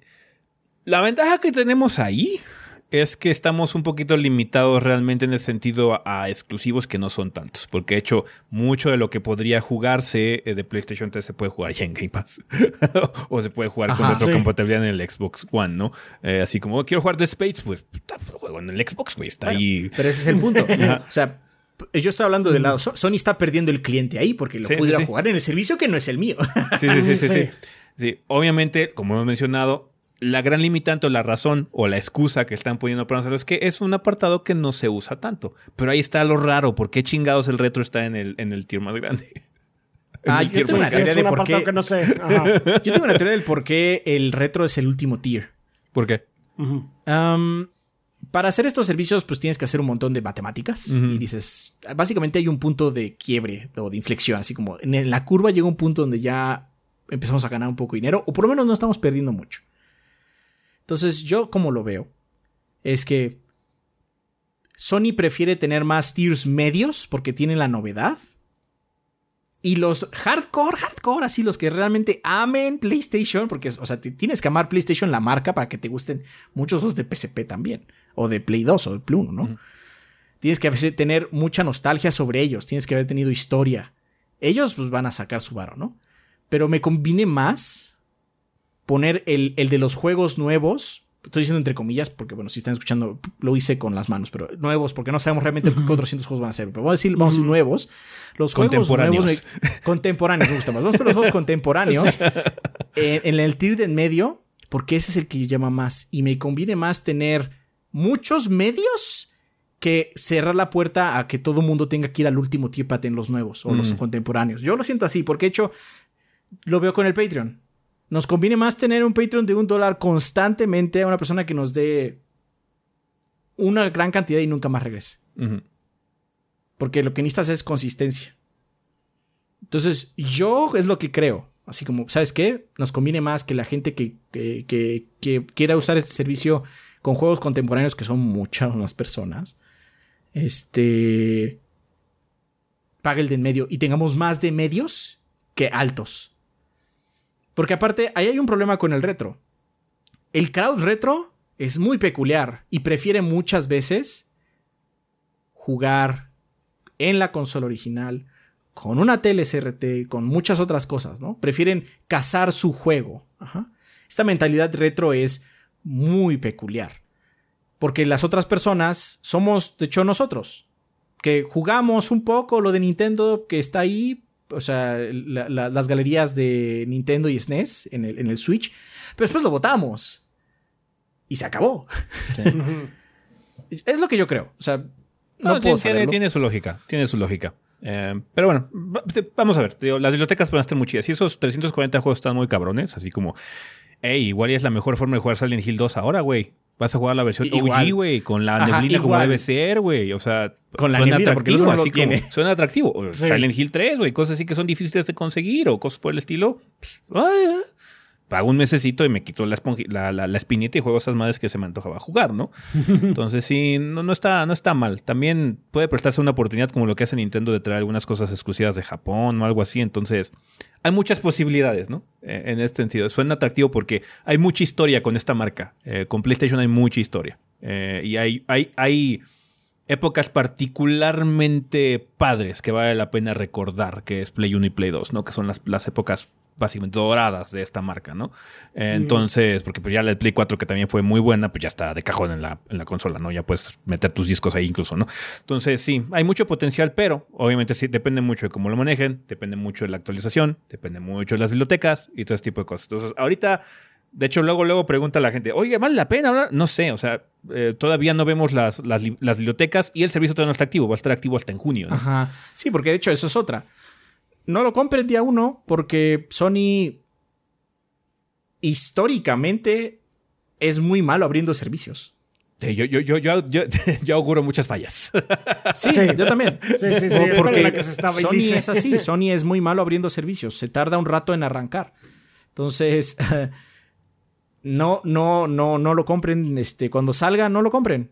Vean qué biblioteca sabe. Vean si les llama la atención. Vean si hay problemas con el servicio. Porque pues... O sea, el PlayStation Plus original... Perdón, el PlayStation Plus no, el, online de PlayStation tuvo pedos al inicio, muy cabrones. Sí. Entonces, eh, pues es eso. O sea, nada más por cuestión histórica es común que PlayStation tenga problemas con sus servicios. Y este es uno nuevo. vale. Pues bueno, banda, díganos qué piensan ustedes sobre este servicio de PlayStation Plus, la nueva versión, los nuevos tiers, los nuevos escalones y pues el servicio que tiene el potencial de, ofrecer, ¿no? Um, digo, aquí personalmente estamos interesados, pero falta ver la biblioteca. Y creo que una de las conclusiones más llamativas es que lo que me gusta es que por lo menos de momento sí está ofreciendo algo medio distinto. De hecho, se siente como un híbrido entre Game Pass y lo que ofrece Nintendo, porque está el elemento retro y está el elemento de juegos contemporáneos también. Obviamente en tiers distintos. Pero bueno, el, o sea, en el Game Pass también hay cosas retro. lo ofrece, ¿no? En el Game Pass también hay algunas cosas retro, pero pues eh, es que es eso, o sea, la librería del Xbox One original tiene cosas padres, pero pues no es tan icónica. Entonces se nos olvida. Sí, no, tiene, tiene sus joyas, nadie dice que no, pero tiene menos. Y lo que vende mucho de Game Pass es precisamente la novedad. Tener el juego nuevo, eh, el indie del momento, tenerlo ahí, el juego first party de Microsoft que se estén ahí, cosas así. Depende mucho de eso. Eh, eh, o sea, está padre el hecho de que puedas jugar Dead Space ahí, pero la gente se emocionó más cuando llegó la, la, la, Mass Effect Collection, por ejemplo, ¿no? Entonces, o Halo Infinite. O Halo Infinite. O Halo, ya lo, ya, lo, ya lo pagué. sí, sí, sí. Entonces sí. Pues vamos a ver qué opinan ustedes, banda, que si les gusta la, propuesta que tiene Sony ahorita, eh, si creen que está bien, si creen que está mal, eh, les gusta el precio, no les gusta el precio. Eh, con la información que tenemos, ¿no? Porque no podemos hablar mucho de si vale la pena o no. Creo que nadie puede hacerlo porque eh, pues realmente no tenemos la biblioteca y ni, ni, hemos visto cómo es que ha evolucionado la cosa o cómo es que está entrando y saliendo contenido de ahí. Yo creo que vamos a ver realmente hasta un año después cómo ha manejado Sony, donde vamos a poder evaluar bien cómo está el pedo. Entonces, pues díganos, banda, qué es lo que piensan ahorita, por lo menos con este eh, set de información inicial que tenemos de parte de PlayStation, ¿no? Vale, con eso vamos a terminar ya el tema de la semana, así que vamos a comunidad.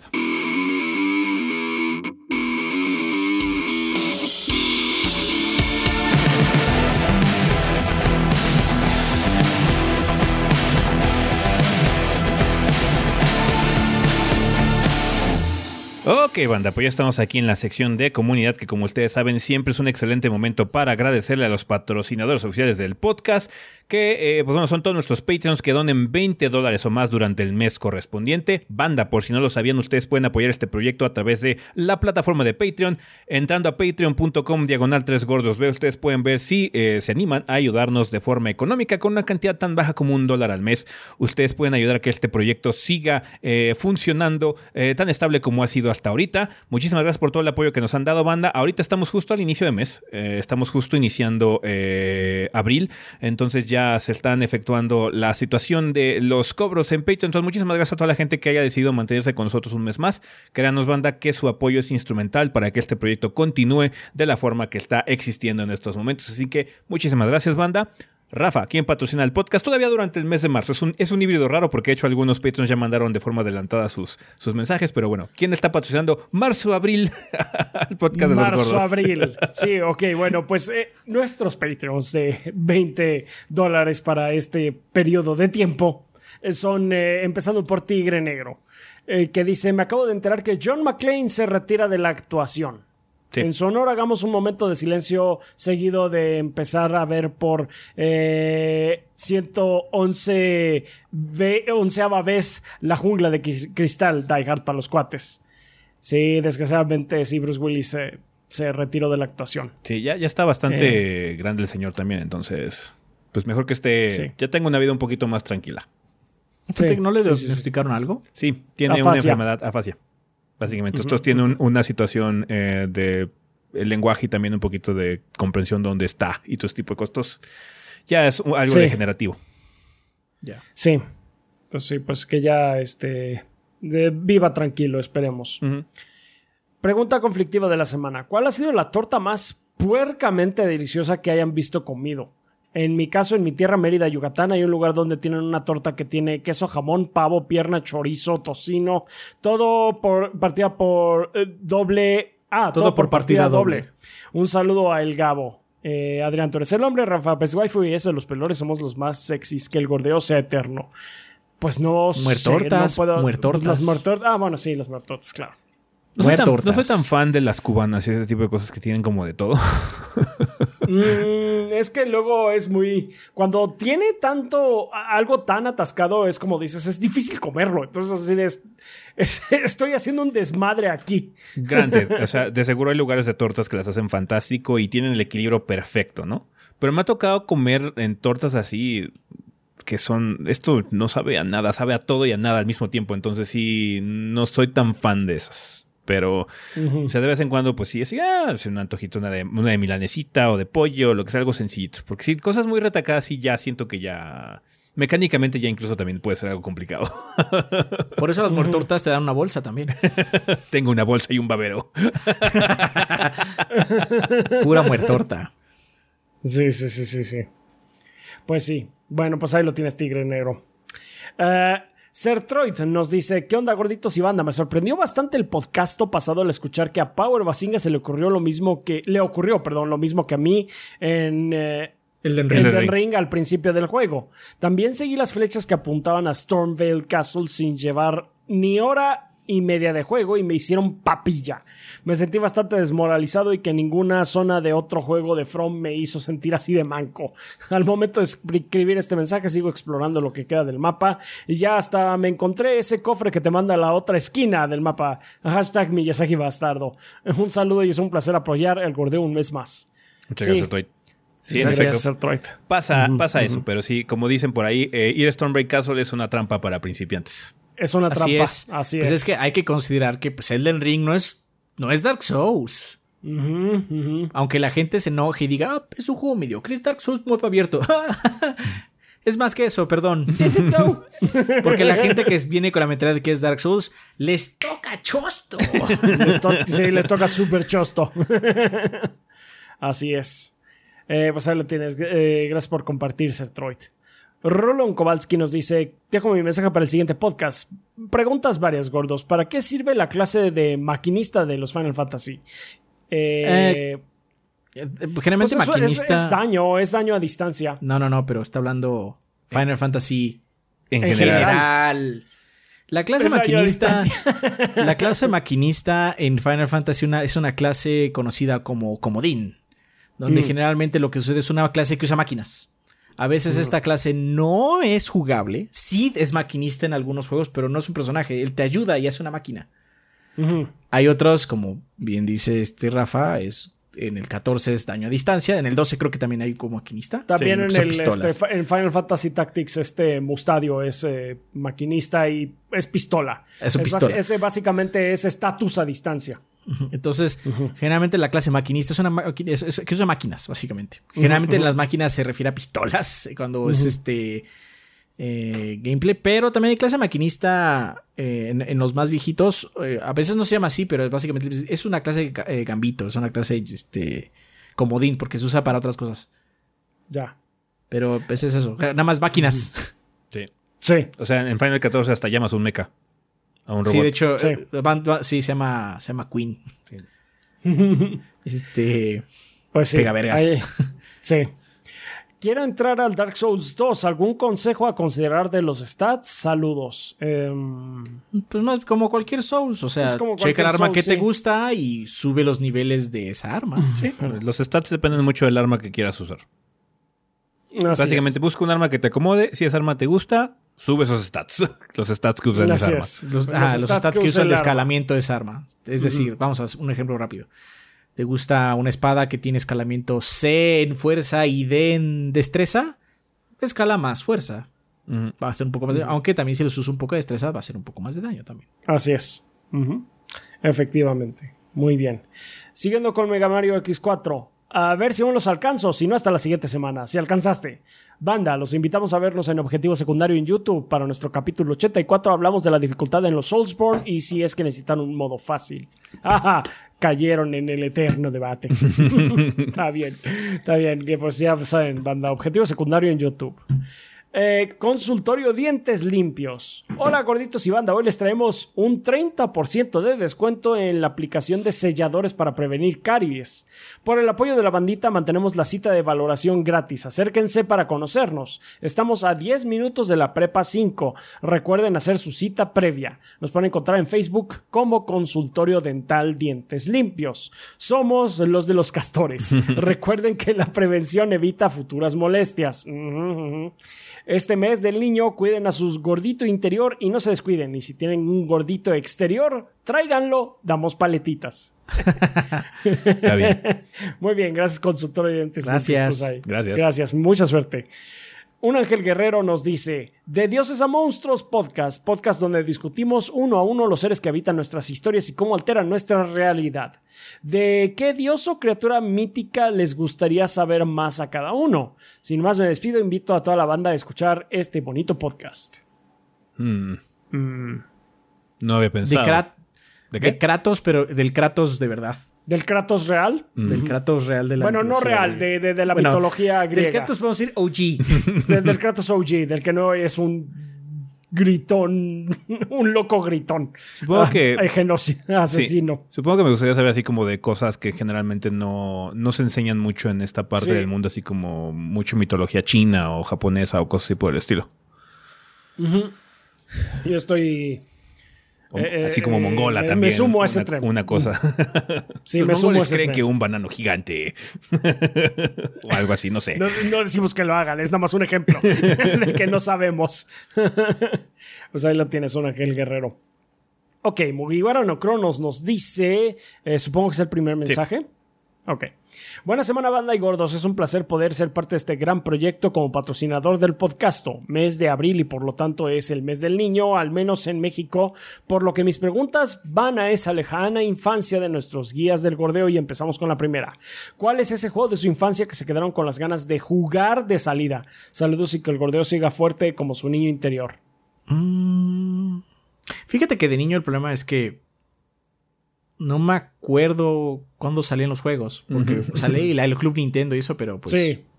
Por cosas de la Club Nintendo. Pero no es que estuve en mi cabeza, ah, es que en tal semana sale este juego. No, no, lo, no, lo, no lo manejaba así, ¿no?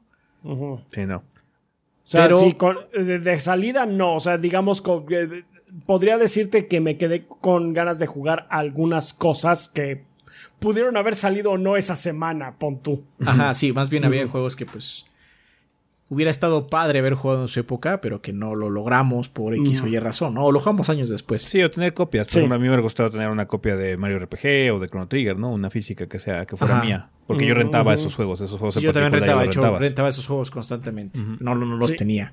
Sí, sí, sí. Es que también en esa época la ventaja es que había rentas, entonces muchas veces podías ir al blockbuster o, bueno, el videocentro en esa época. Y era así como, ah, sí, pues me llevo este, ¿no? Eh, También tuve la gran fortuna de que tenía amigos eh, que me podían prestar juegos. Ujú. Entonces ahorita de hecho del NES y SNES como que no me viene mucho a la mente. Porque pues tenía gente que me podía prestar el juego. Y como yo sí los devolvía, pues sí me los prestaban de nuevo. Es que Sí. siempre había alguien que se los quedaba, ¿estás de acuerdo? Sí. Siempre había una persona que se los quedaba. Yo siempre devolvía. Yo me acuerdo que yo mi primer intercambio de juego fue alguien que me prestó el Battletoads. no, yo le presté el Battletoads y él me prestó Mega Man 2. Y cuando fui a devolvérselo así de ya, ya lo terminé varias veces, está revergas, pero pues bueno, ya, ya es hora de devolvértelo. Y fue así de este, ay, es que no tengo tu Battletoads. Pues güey, o sea, no mames. es- ¿qué, ¿Qué hago? Mira, te doy este, te doy Zelda y te doy uno de Tecmo Bowl o algo así. Un- uno de fútbol americano espantoso, no era el bueno. Eh, pero básicamente fue el intercambio de él se quedó con el Battletoads, quién sabe dónde lo dejó, y yo me quedé con su Zelda, y es así, bueno, salí ganando, I guess. Pero pues sí, no se me viene a la mente así como Sí. que uno, porque tendría que como que también- que hacer rememoranza de las revistas y qué tipo de imágenes me llamaban la atención en el momento. Y Sí, sí, sí. Mm, está cabrón. Ah, Pues bueno, continuando con Rohan Saleta, dice: eh, Buenas las tengan gorditos, solo para hacerles saber que el próximo capítulo 8 de Anime No Mame será de Komi-san Can't Communicate o Komi-san no se puede comunicar para que la banda vaya haciendo la tarea. Por último, unas preguntas. Escuché, creo que fue en el video de estado del proyecto, que querían realizar más videos reacciones. Por ese comentario empezó a hacer video reacciones a anime en Twitch. Uso el video de la plataforma de streaming donde se consigue el anime y hago unas artimañas para que en la transmisión no se vea el video original y no lo detecte un algoritmo de IA. No sé si funcione. ¿Qué piensan de este tipo de contenido en Twitch, YouTube? ¿Es algo que ustedes harían? No. ¿O es demasiado riesgo para el tema de derechos de autor Sí, para sí, ustedes? no lo Sí, hagas, bro. No, no, es, Sí. no, es, no, es tu, no es no estás en. Mira, lo que vamos a decir es, no es legal lo que estás haciendo. Sí. Sí, Ajá. básicamente. Si quieres arriesgar de eso, adelante.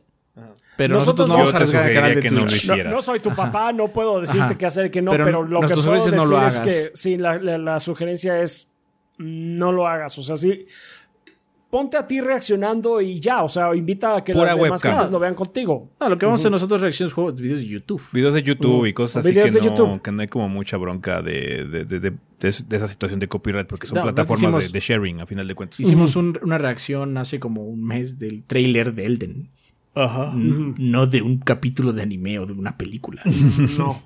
La único Sí. que te permite Twitch para películas es con Prime, pero solo los que tienen Prime pueden hacer eso. Sí. O sea, Eh, sí. no solo tú, sino todos los que estén en el chat tienen que tener Prime. Ujú. Pues Exactamente. eso es mucho más complicado. es muy limitante, digamos. Muy bien. Ah, pa, pa, pa, pa. Eh, gracias por su contenido. La plática de Elden con Power Basinga estuvo genial. Cuídense y que el gordeo sea eterno. Muchas gracias, Rohan. Salas. Gracias, Rohan. Pues sí. Eh, Juan Luis nos dice: ¿Se tiene pensado algún yabai de la película de Made in Abyss? La naturaleza del abismo está cabrona. Feliz jueves y de nuevo gracias por su trabajo.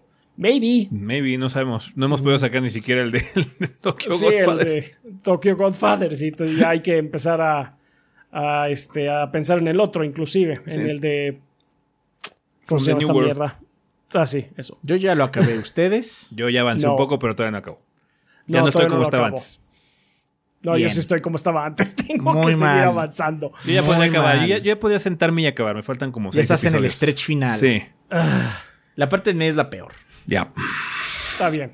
Pero Parte bueno. NES Le- está, le- le- está- Ya debería Le ya debo sentarme a velocidad editar ya ese para- pinche Sí. toque de, de Tokyo Godfathers. Ya tengo que empezar a hacer Sí, eso, ya para que- quitármelo de encima. En fin. Es tu culpa porque tú elegiste ese, chaps. Yo dije, ustedes dijeron están estos y yo dije ese se oye interesante y O sea, resultó pudo ser tremenda bueno. mamada. Ese es el punto de, ese, es- ese fue el punto de esta vez. La próxima vez vamos a seleccionar algo que sabemos que está chido, si quieren. Sí, ya, mejor, por favor. ya no me confío en decisiones. ok, eh, Luis Ramírez dice, gordos, mi psiquiatra me acaba de dar de alta. Solo puedo decirle a la comunidad, la depresión es real, se puede tratar y puede regresar, pero hoy puedo decir que te ayuda a ver la vida diferente. Les deseo una semana increíble, gordos, porque obvio esto no se graba en viernes, sale espontáneamente los domingos. ¿Seguro? Seguro. Así es.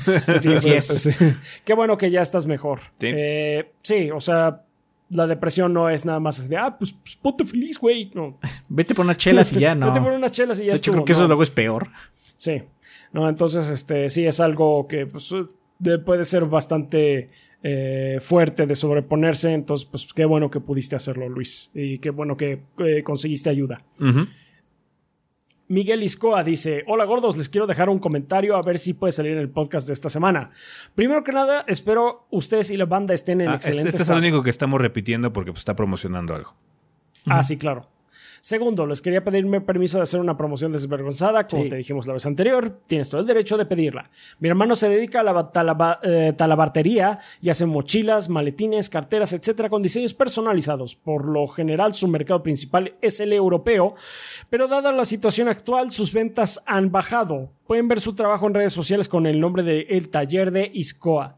De nueva cuenta, muchas gracias por todo el gran contenido que siempre me tienen muriendo de la risa. Saludos cordiales. Muchas gracias, Saludos. Miguel Iscoa. Mucha suerte y ya saben, banda, el taller de Iscoa. Shadow Ryujin dice: ¿Qué onda, gordos? Eh, Dark Souls 3 terminado. Es la hora de Sekiro. Necesito quitarme algunas de las malas costumbres que me dejó Dark Souls. Oh, Avancé muchas. un poco. Y sí, no puedes jugarlo como un Dark Souls. Nope. Eh, avancé, avancé un poco y ya desbloqueé algunas cosas para el brazo y mi primera mejora de HP. So far, so good. Ok. Pregunta random de la semana: ¿lugar cadena de hamburguesas favorita? Saludos a ustedes y a toda la banda. ¿Cadena? Pues o sea, cadena, su- o sea, su- ¿Cadena te pues, refieres sí. así como de fast food? De comida Sí, rápida? supongo que fast food de comida rápida. Si es el caso, pues yo creo que soy mm, parcial a Carl's Jr. Sí. Sí, Por menos aquí o en sea, México. El problema que tienes algunas cosas es que. Igual y. Siento que muchos de los negocios que son parte de Alsea, de la corporación que, pues bueno, es dueña de muchos de esos negocios, ha bajado mucho de calidad. Yo creo que ahorita la, la pandemia les pegó particularmente fuerte, fuerte, a ellos y siento que Carl ha, ha, bajado un poquitito de calidad en algunas cosas, no en todo. De hecho, hay algunas cosas que son iguales, pero hay otras que no. Igual le fue mala suerte y ese día o esos días me han tocado malas, pero ya me ha tocado malas experiencias de Carl Juniors. En el sentido de, no está terrible, pero no está como antes. De hecho, yo hace más de un año que no como en Cars. Yo he comido un par de veces, pero las dos, las dos veces no han estado tan chido como antes. De hecho, no. De hecho, sí ha bajado un poquito de calidad. Eh, no sé. Es que de hecho yo no pido tanto hamburguesas. No, no suelo hacer eso. También no suelo pedir mucho, la verdad. Mm. Comida. Era más cuando nos veíamos. Sí. Pero eso pues, ha bajado. O sea, yo como aquí en casita. este. Pero sí, supongo que Cars, o sea, era la que disfrutaba más, pero de cadena. Así como ya en un restaurante más serio o más como en forma, pues ya dependía, ¿no? De hecho, a mí me gustaban mucho las de Fridays. Mm. No ah, sé, tenían algo. comíamos ahí, ¿no? Habían, en Fridays luego íbamos allá, ¿no? A comer. Tenían unas promociones de hamburguesas. Las italianas y cosas así que tenían, estaban, buenas. Sí, sí, sí. Pero bueno, o sea, eh. También es difícil arruinar una hamburguesa, más allá de poner mala carne, ¿no? Sí. Si la carne no está tan chida, sí se siente cabrón, porque la hamburguesa es como 80% Esa es la, cosa, carne. Porque, pues, sí, exactamente. Es el componente principal. Ya cuando le pones más cosas, ya es una torta banda. sí, exactamente. es más, creo que, creo que lo dije en algún stream, pero yo soy de esas personas que le quita la verdura a las. A la hamburguesa. las hamburguesas. No la, no la tiro, porque no voy a desperdiciar, pero me la como por separado. O sea, abro la hamburguesa, me como la verdura, solo le dejo cebolla y pepinillos porque a mí me gustan las hamburguesas así, este. Pues básicas. La cheeseburger básica. Ajá, básica. La cheeseburger, sí. Así pues, A veces le quito así como la lechuga y eso me lo como por separado.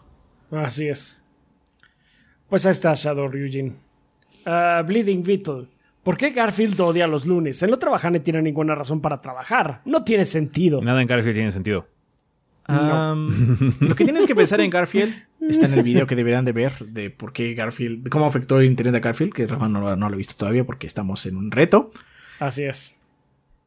Garfield es una proyección de lo que te gustaría a ti ser. A todos nos encantaría ser Garfield porque tiene una vida sencilla, odia cosas estúpidas como el lunes y come lasaña cuando quiere. Pero todos hasta cierto punto somos John. Garfield es a un ideal, por así decirlo. O sea, ¿por qué odia los lunes? Porque mucha gente odia los lunes. ¡Ah! ¡So relatable! ¿Por qué le gusta la lasaña? Porque a mucha gente le gusta la lasaña. ¡Ah!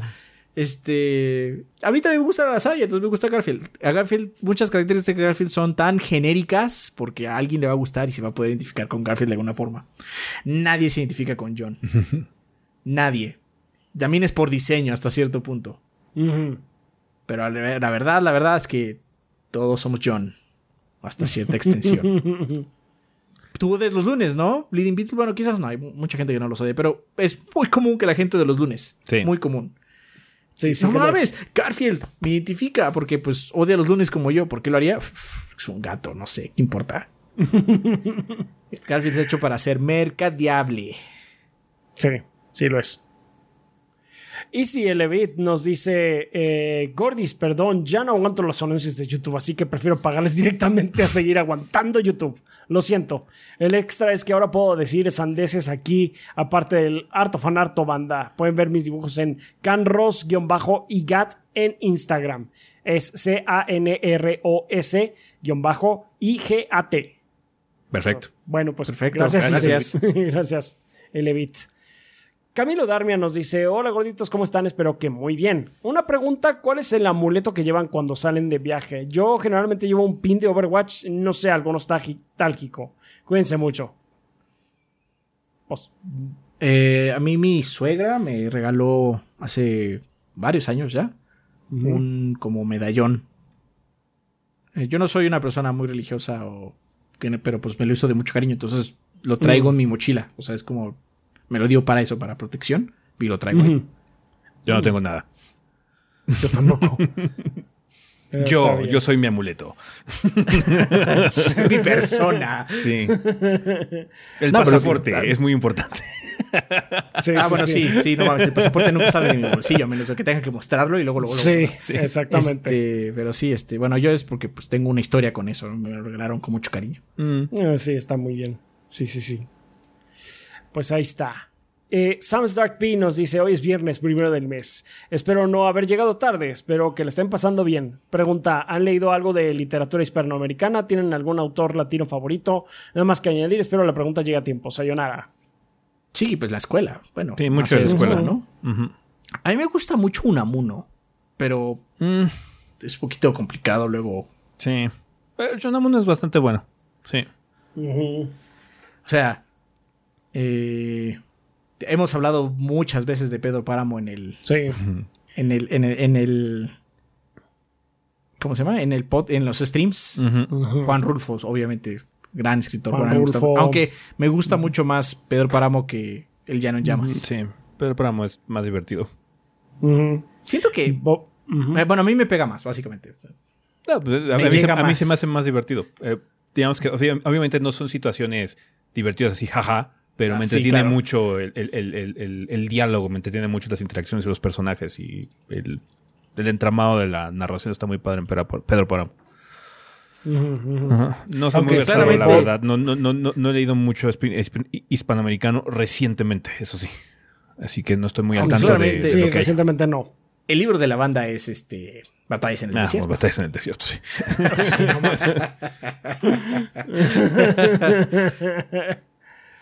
Este, sí, Borges y Bergüengotia Goitia también. Sí, ellos también. Este, Berguen y Bargüengoitia, perdón, su, su, apellido es un poquito. Es un poco complicado, sí. complicado, pero es, es divertido. Digamos. La Ley de Herodes es un libro muy divertido. En fin. Eh, pues ahí lo tienes, Camilo. Uh, oh, no, perdón, Sam's Dark Ese fue de Sam's Dark Sam. Sí. Ah, ahora sí, ya. Y también nos apoyan eh, este periodo de tiempo Alexis y Fuentes, Kralex, Bel Cirque, Axel Nator, Armando Sanser, Kionashi, Juan Barnett, Andrés El Pelúo Gamer, Miguel Ángel de Riquer, Raúl Fuentes, Miguel Mario, Mr. Fly 21, Jonis Vergara, Guillermo Contreras, Blue Nacy, Mapachito Sarnoso, Benjamín Vázquez López, Diego Monroy Fraustro, Mario Montenegro, Carlos Obed Ventusini, Eric Centeno, Bob Gomers, Pedro A. Ramírez A, Eric Heredia Olea, Huevito con Papas, Gas de Hideki, Denis Flores, Nefog, Esvin Zamora, Carótido, Alejandro Santos Montiel y Esteban Meneses. Muchas gracias a todos ellos que son nuestros Lord Bombones y hacen posible que Adrián y yo podamos vivir de este proyecto. Eh, también les queremos dar eh, gracias a todos nuestros Patreons en general que con cantidades tan eh, manejables como un dólar al mes, que ya saben que es como invitarme a mí un café o a Adrián unos chocorroles, pues ahí nos mantienen pues bien, mantienen el proyecto a flote. Siempre les decimos banda porque ustedes siempre se la pasan diciendo que no es mucho y siempre es mucho. Toda cantidad nos ayuda muchísimo. Entonces, pues les agradecemos infinitamente toda la aportación que nos puedan hacer. También agradecemos mucho a nuestros eh, suscriptores de Twitch que también ahí se la pasan, eh, pues eh, últimamente viendo nuestras bueno, más bien la, serie de ese de, de, Ring, aprovechando ahorita el, que el hype está todo lo que da. Y pues en general, gracias a, todos ustedes que nos ven, nos escuchan, banda y difunden la palabra del gordeo. Sin ustedes, eh, pues no estaríamos aquí. Entonces, muchas gracias por todo. Muchas gracias, banda. Vale, pues vamos a pasar a la sección de preguntas, eh, que como ustedes saben, Banda tienen tres caminos a elegir para poder dejar sus interrogantes para que aparezcan en esta sección. Una de ellas es dejarla en forma de comentario aquí en el video de YouTube. Nada más les pedimos por favor que coloquen la palabra pregunta al inicio de su comentario para que nosotros sepamos que viene dirigida a esta sección. Si no, pueden hacer lo mismo en la página en 3gd.com.mx o en nuestro servidor de Discord en la sala específica para preguntas. Recuerden que esa sala es completamente abierta, cualquier persona la puede utilizar, no tienen que ser ni Patreon, ni suscriptores, ni nada, es completamente libre solo tienen que unirse a nuestro servidor que es discord.gg diagonal 3 gordos B. Muy bien, preguntas como cuáles, como la del señor Camelas en Discord, que dice, ¿qué onda goritos y banda en general? Eh, tengo dos preguntas que si modo quiere tendrán el honor de salir en el podcast. Em, ¿Qué diferencia hay para ustedes entre solo jugar un juego para la reseña y ser el encargado de grabar el gameplay? Mm, Cuando te toca grabar el gameplay, tienes que jugar un poquito más concienzudamente. Tienes que checar un poquito más de las eh, quests secundarias, pasar un poquito más con los sistemas, quizás grabar un par de clases cuando el, este, el, tiempo no lo, o lo permita o cosas por el estilo. Entonces tienes que invertir o grabar un poquito diferente, juega un poquito diferente. Cuando no, simplemente te vas en el ritmo que tú quieres y si sientes que ya quieres terminar el juego o porque quieres empezar a, hacer, a jugar otra cosa, simplemente te vas de largo. Sí, no, cuando grabamos no jugamos. Cuando, el que graba no juega de manera óptima. juega eh, más lento, voy a decir. Explorando de alguna forma, explora más los sistemas. Ah, pero también en los cinemas. Se pausa mucho en los cinemas. Triangle Strategy tiene un chingo de diálogos. Yo fui el que grabé. Estoy seguro que ustedes leyeron en chinga los diálogos, ah, son un huevo. Terminaba yo no, pues yo, tenía que grabar que el diálogo pasara. Ahí estuve chica, así como. Ah, entonces es más lento. En general, no juegas tan. este O sea, juegas más lento. y tienes que estar más cuidadoso de que sí grabes cosas. De hecho, lo que sucede luego es que el, otro o los otros dos gordos le, dicen, oye, vi esto, grábalo. Ajá. Si puedes, grábalo. Y ya, simplemente es pues, jugar lento. Un poco más lento, por lo menos. No, no mucho más lento tampoco. Tienes que jugar más horizontal.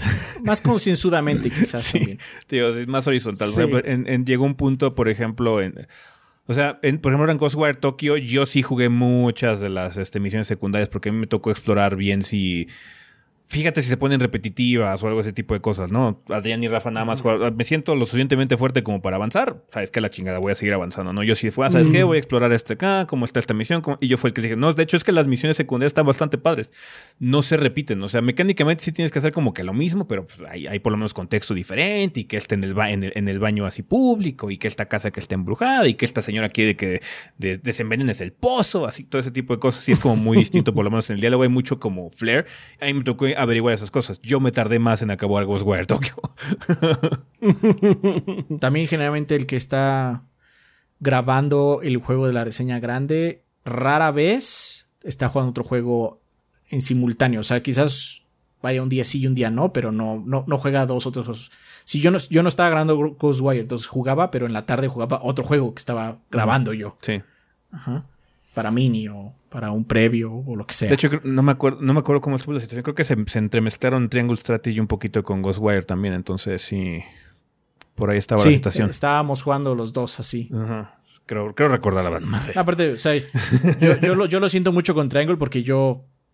O sea, en Triangle iba más lento que ustedes porque grabé todos los cinemas con todas las pláticas pues al ritmo en las que hablan, no en las que los lees. Sí, exactamente. Y así como, ¿dónde vas? Yo voy en el capítulo 10, ustedes, no, yo ya voy a acabar. Así como, no, es que son las pláticas, las pláticas están largas. Pero bueno, síganse, o sea, hay otros pues, juegos. hay más trabajo adelante. Entonces es eso. Está bien. Sí. Eh, continúa este, el señor Camelo dice, viendo que van a tener una colaboración con el buen Power Wasinga, surgió la duda, ¿cuándo hacen una colaboración, ¿cómo es que hacen el contacto? ¿Son ustedes los que contactan o contactan u otros les piden la colaboración o simplemente depende del caso? Depende del caso. Depende, del, caso. Básicamente aplica, mucho de en dónde va a ser la colaboración. Por ejemplo, cuando este Mighty nos pidió básicamente salir en, en, su podcast, pues él nos contactó a nosotros, ¿no? Para que nosotros saliéramos en su programa, en su canal, ¿no? Eh, con, Power fue, de hecho, nosotros los que contactamos a Power. Oye, Power, estaría muy padre que saliéramos aquí, bla, bla, hacer un podcast. Entonces, pues para acá, ¿no? Eh, obviamente se puede dar el de, ah, bueno, hacemos uno con ustedes y hacemos el otro para tu canal o cosas así por. Depende mucho de la situación. Es hablar con gente. O sea, todos los creadores de contenido y estas colaboraciones es con gente. Entonces, depende mucho de su itinerario, depende mucho de qué es lo que se tenga planeado, qué es lo que se puede hacer. Por ejemplo, Ah, con, con, Artemio hablamos mucho de algo en particular porque él es un especialista en algo, ¿no? Eh, pero pues bueno, ya veremos qué se puede hacer después con otras personas y eso, pero es cosa de hablar, ver si contestan o de que nos contactan también a nosotros.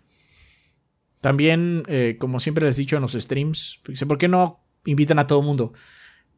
No, no es tan fácil. De hecho, lo de Power nos echamos varios meses. Afortunadamente terminó coincidiendo con Elden, pero fueron varios meses de plática porque a nosotros por lo menos no nos gusta simplemente así como, oye tú, ayúdanos. Ajá. Eh, porque los podcasts son mucho de química, de poder platicar entre nosotros y demás. Entonces mínimo nos gusta platicar un poco, tener algo de relación. Por eso luego nosotros nos tardamos. Eso es mucho de nosotros también, ¿no? Sí. Eh, Y bueno, en el caso muy particular de nosotros, cuando nos, invitan, luego lo que la gente que nos invita quiere que estemos los tres y eso es muy difícil.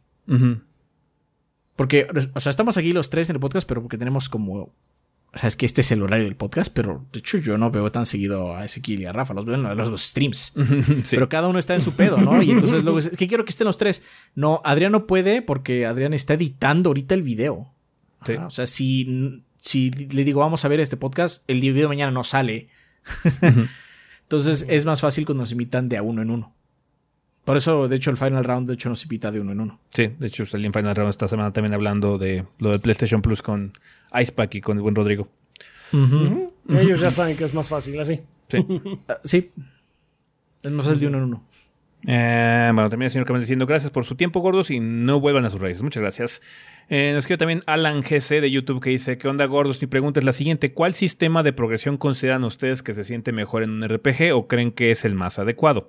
La semana pasada pude adquirir Dead Island para PC y llevo unas 8 horas de juego en total y el juego me ha encantado, pero no me terminó de acostumbrar no me terminé de acostumbrar mucho al sistema de progresión que maneja, ya que al momento de subir de nivel no solo lo hace mi personaje, sino que también los enemigos van subiendo de nivel a la par, lo cual me hace sentir que por más que mi personaje sube de nivel, no se siente un cambio significativo comparado con los enemigos.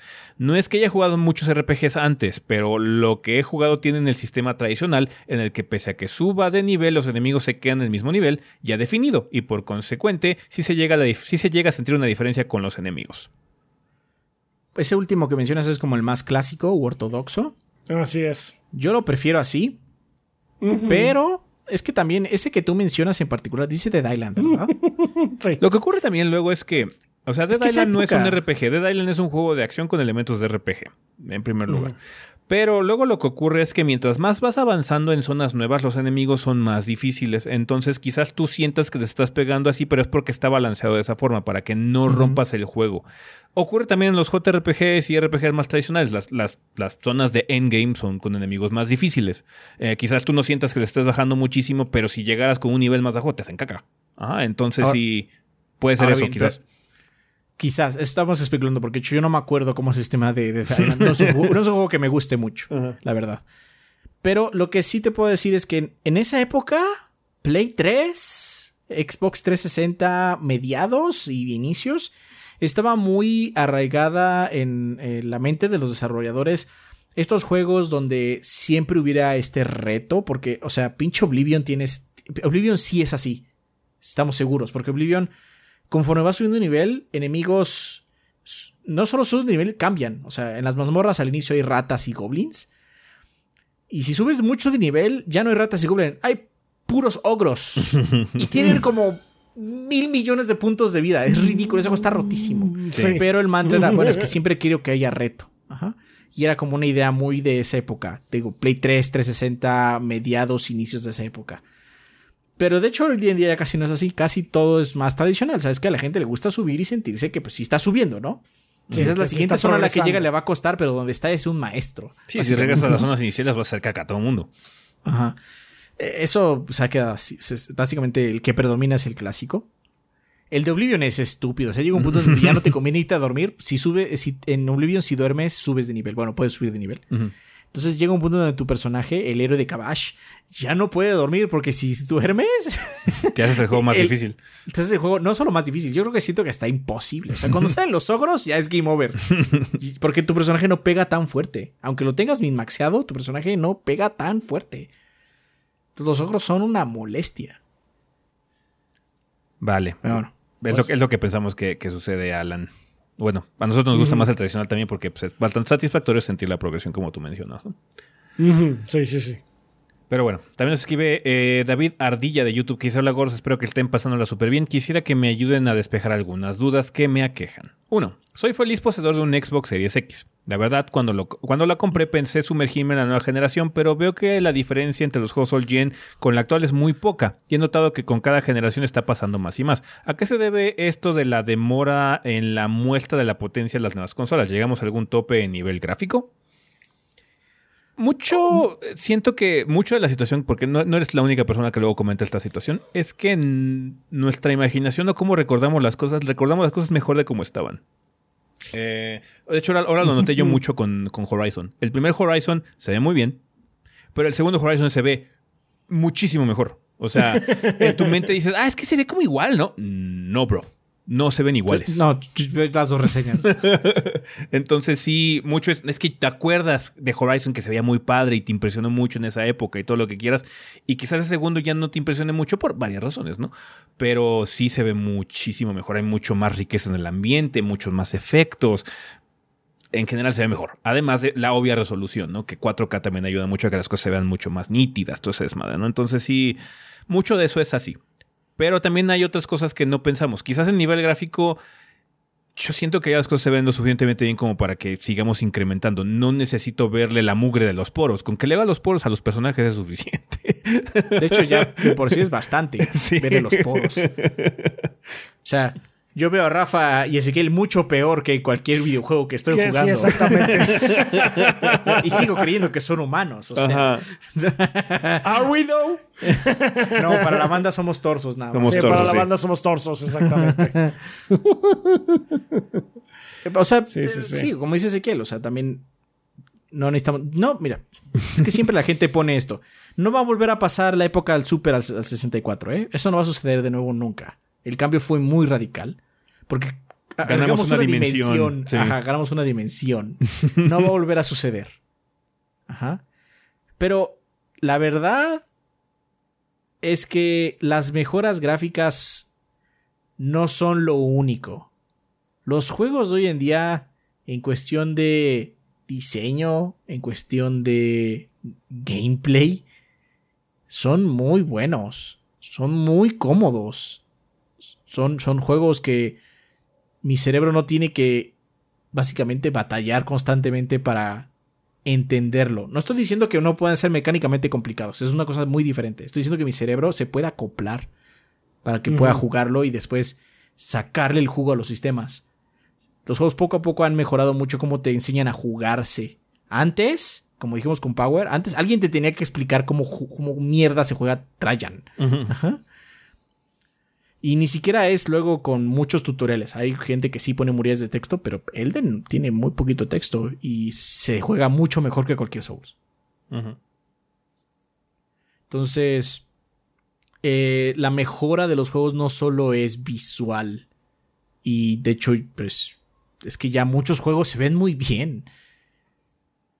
Si lo único que quieres es que el juego se vea ultra, super ultra todo el tiempo, en primera vamos a terminar bordeando en lo que ya está, que es super crunch. Porque pues, o sea, con esa mentalidad nos importan los testículos del caballo donde vamos montados. Que es, eh, la verdad es un detalle ridículo. Realmente es un detalle muy ridículo porque no estás viendo ahí, no es importante para el gameplay. Con, una eh, textura que se. Eso me recuerda que en, el parche más reciente de Horizon Forbidden West ya quitaron la animación de que Aloy se tenga que agachar para recoger cosas. Ah, sí, porque la, puedes activar. Por decir, como, ¿sabes qué? No importa. Toma todo. sí, entonces tienes que tomar todo en ese juego. ¿no? Este. Esas. Esas cosas nuevas no es muy visualmente atractivo, pero cuando juegas. Juegas mejor. Es más, llega, hemos llegado al punto donde ya se está esperado. Y entonces no lo sientes como algo de valor. Simplemente es la norma, pero es de mucho valor. Porque regresar a juegos viejos, uff, uff. Ahorita que dijimos, hablamos de Oblivion hace poquito, Oblivion, uff, no mames. No, imagínate regresar a Morrowind o algo por el estilo. No, no mames, qué espanto. para, agitar el, para agitar el mouse para pegar. Sí. En el Daggerfall haces eso. Entonces, uh, entiendo. Entiendo que la gente quiere que el juego se vea más real que la realidad. Y cuando encuentras un juego que se ve muy chingón, siempre es un deleite. Y más si corre vergas, ¿no? Si corre así flat. Pero los juegos ya se ven muy bien. O sea, se ven muy bien los juegos. Muy, muy, muy bien. Y luego entonces viene más en cuestión de diseño que.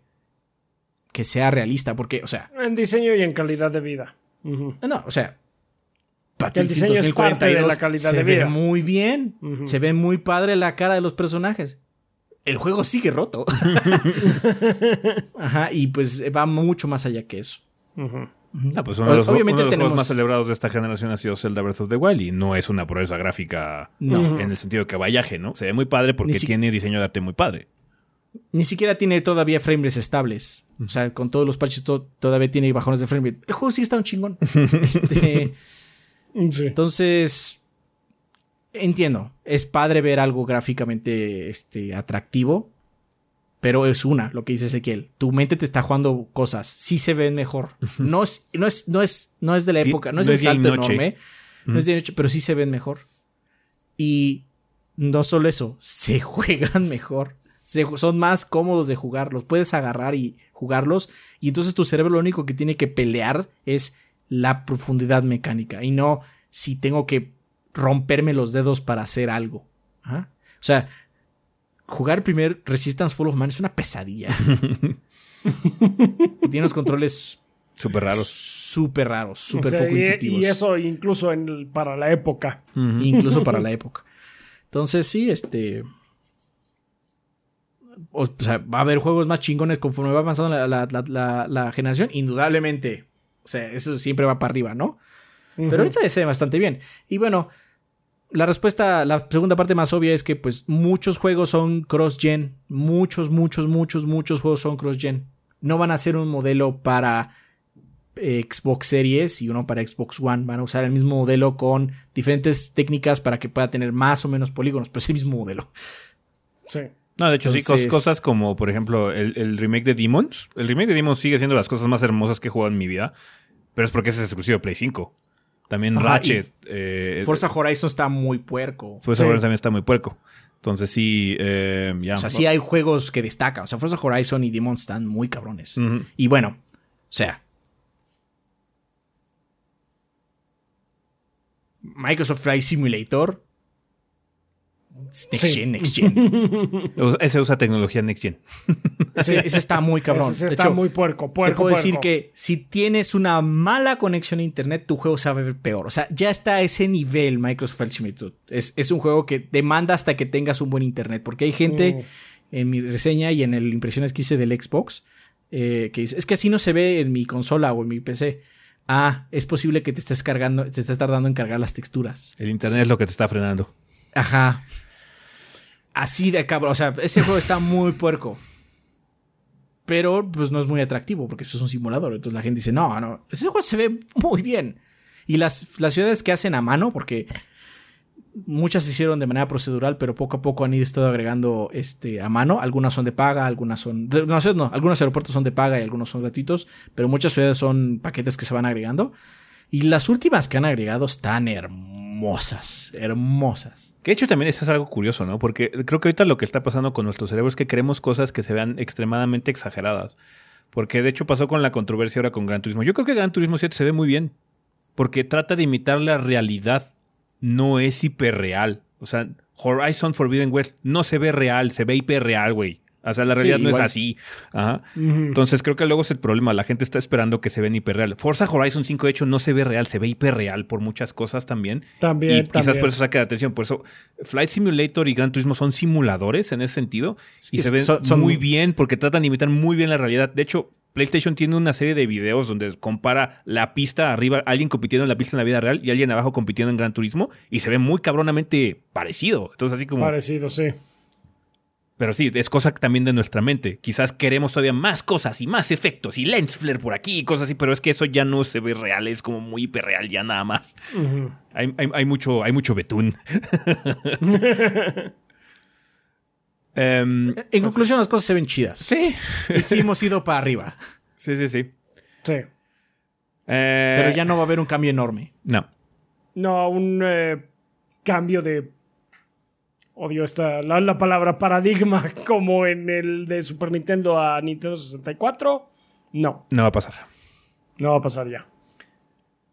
Em, otra pregunta dice, cuando me compré PlayStation 2 y compré Gran Turismo 3 y Soul Calibur 2, pensé, wow, esto sí es Next Gen. Y así me pasó en el Xbox 360 con Gears o en el PlayStation 3 con Metal Gear 4. Cuando vi Uncharted 4 y Witcher 3 me saltó la misma alegría. ¿Cuáles fueron esos juegos que para ustedes los adelantaron a la nueva generación en sus últimas consolas? De hecho, Demons es, uno así como. Demons. está muy cabrón. Demons. Eh, Forza Horizon 5. Forza Horizon 5. Eh, Microsoft Flight Simulator, porque aparte pues, fue, un desmadre hacerlo correr para en primer lugar. Ratchet y Clank también está muy puerco, el Rift aparte está muy cabrón. Gráficamente sí está así como muy next gen. Em, Ay, perdón. Returnal también, y Returnal y Demons también por la, la situación de los tiempos de carga. Sí. Ahorita, de hecho, he estado jugando un poquitín de Grand Theft Auto 5, la versión de PlayStation 5, y también está muy cabrón. Los tiempos de carga así como, wow, yo me acuerdo que eran como tres minutos de espera antes de poder empezar a jugar y ahora empieza el juego nada más. Empieza ya. De hecho, a mí me pasó con este, la versión para PlayStation 5 de Final Fantasy VII Remake. Ah, también. Se ve, se ve mucho mejor. O sea, tiene los lens flare y todo eso están muy bien hechos. Los efectos de iluminación sí, sí se notan. La diferencia, jugarlo a 60 frames está padre y los tiempos de carga están de rechupete. También mucho del background de la ciudad está diferente, ¿no? Me acuerdo que hay muchas tomas así como las skyboxes, donde se ve la ciudad que se ve mucho más detallada. no se ve tan, tan estúpido. Sí, tan de cartón. tan de cartón. Sí, exactamente. Sí, son las que se me ocurren ahorita. Eh, muchas gracias, gorditos. Espero que me escojan y larga vida de gordeo. Saludos desde Bogotá. Pues saludos hasta Bogotá, David. Muchísimas gracias por tu pregunta y muchas gracias a toda la gente que nos mandó interrogantes para esta sección. Eh, hasta aquí le vamos a llegar a la sección de comunidad. Ojalá podamos contar con ellas para, las, para el siguiente episodio. Vamos a terminar este desmadre banda porque ya se alargó el pedo y hay que irnos a descansar porque ya es viernes a la noche. Así que vámonos a despedidas.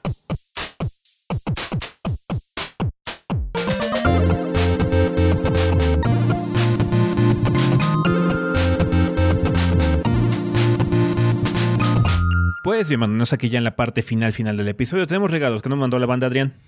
Percival Álvarez dice, les dejo un código para Madden en Origin, ya que yo lo voy a usar. Pues yo no lo voy a usar. Eh, como siempre, muchas gracias por tanto contenido y mucho éxito para el proyecto. Gracias, gracias eh, Percival. Gracias. Solf Wolf nos dice: Hola gordos, en esta ocasión el Humble Choice se puso chulo y regaló muy buenos juegos, tan buenos que ya los tenía, así que regalos. Mass Effect Legendary Edition eh, para Origin, Desperados 3, la, eh, la clave de Steam. Entonces, pues muchas gracias, ahí está. Solve Wolf dice cuídense gordos. Ahí está entonces, banda. Mass Effect Legendary Edition para Origin y Desperados 3 para Steam. Gracias. Perfecto. ¿Qué más? Abraham Valenzuela dice saludos gordos, hartos años sin mandar regalo y uno de mis rodillas empieza a fallar. ¿Coincidencia? No lo creo. En esta ocasión les traigo un código para la película del Escuadrón Suicida del buen David Ayer. Mentira, esa película es suciedad. Les traigo el código para la versión eh, correcta de Escuadrón Suicida, hecha por eh, el nada cancelable James Gunn. Mm. Ahí está el código. Dice: Para canjearlo deben entrar a w. A w o sea, warnerbrothers.com, Reading Movie y hacer eh, lo que la página les diga. Debo aclarar que el código es para Estados Unidos o Canadá. Eso es todo lo que traigo gorditos y me gustaría darles un, un mensaje al Patreon que les recomendó unos tacos en Tijuana Solo quiero decirle que déjeme estrechar, estrechar su mano, buen hombre. Se ve que usted es alguien de cultura. Por cierto, hasta donde tengo entendido, lo que todo México conoce como taco al pastor, acá en Tijuana lo llaman de adobada. Ignoro si el sazonado es el mismo. ¿Se hacen trompo? Pero, ambos se preparan en un trompo, ah, en asado vertical y son de puerco. Eh, ya las salsas y que se les agregue en cada región son cosa aparte. Depende, es que, no, estoy seguro del adobo de muchos lados, pero puedo decirte que hay adobo que he probado, tacos de adobo que no son de pastor. No, es que aquí hay de adobo y de pastor. Y de pastor. pastor es un eh, tipo de adobo muy peculiar. Muy particular, es muy particular, sí.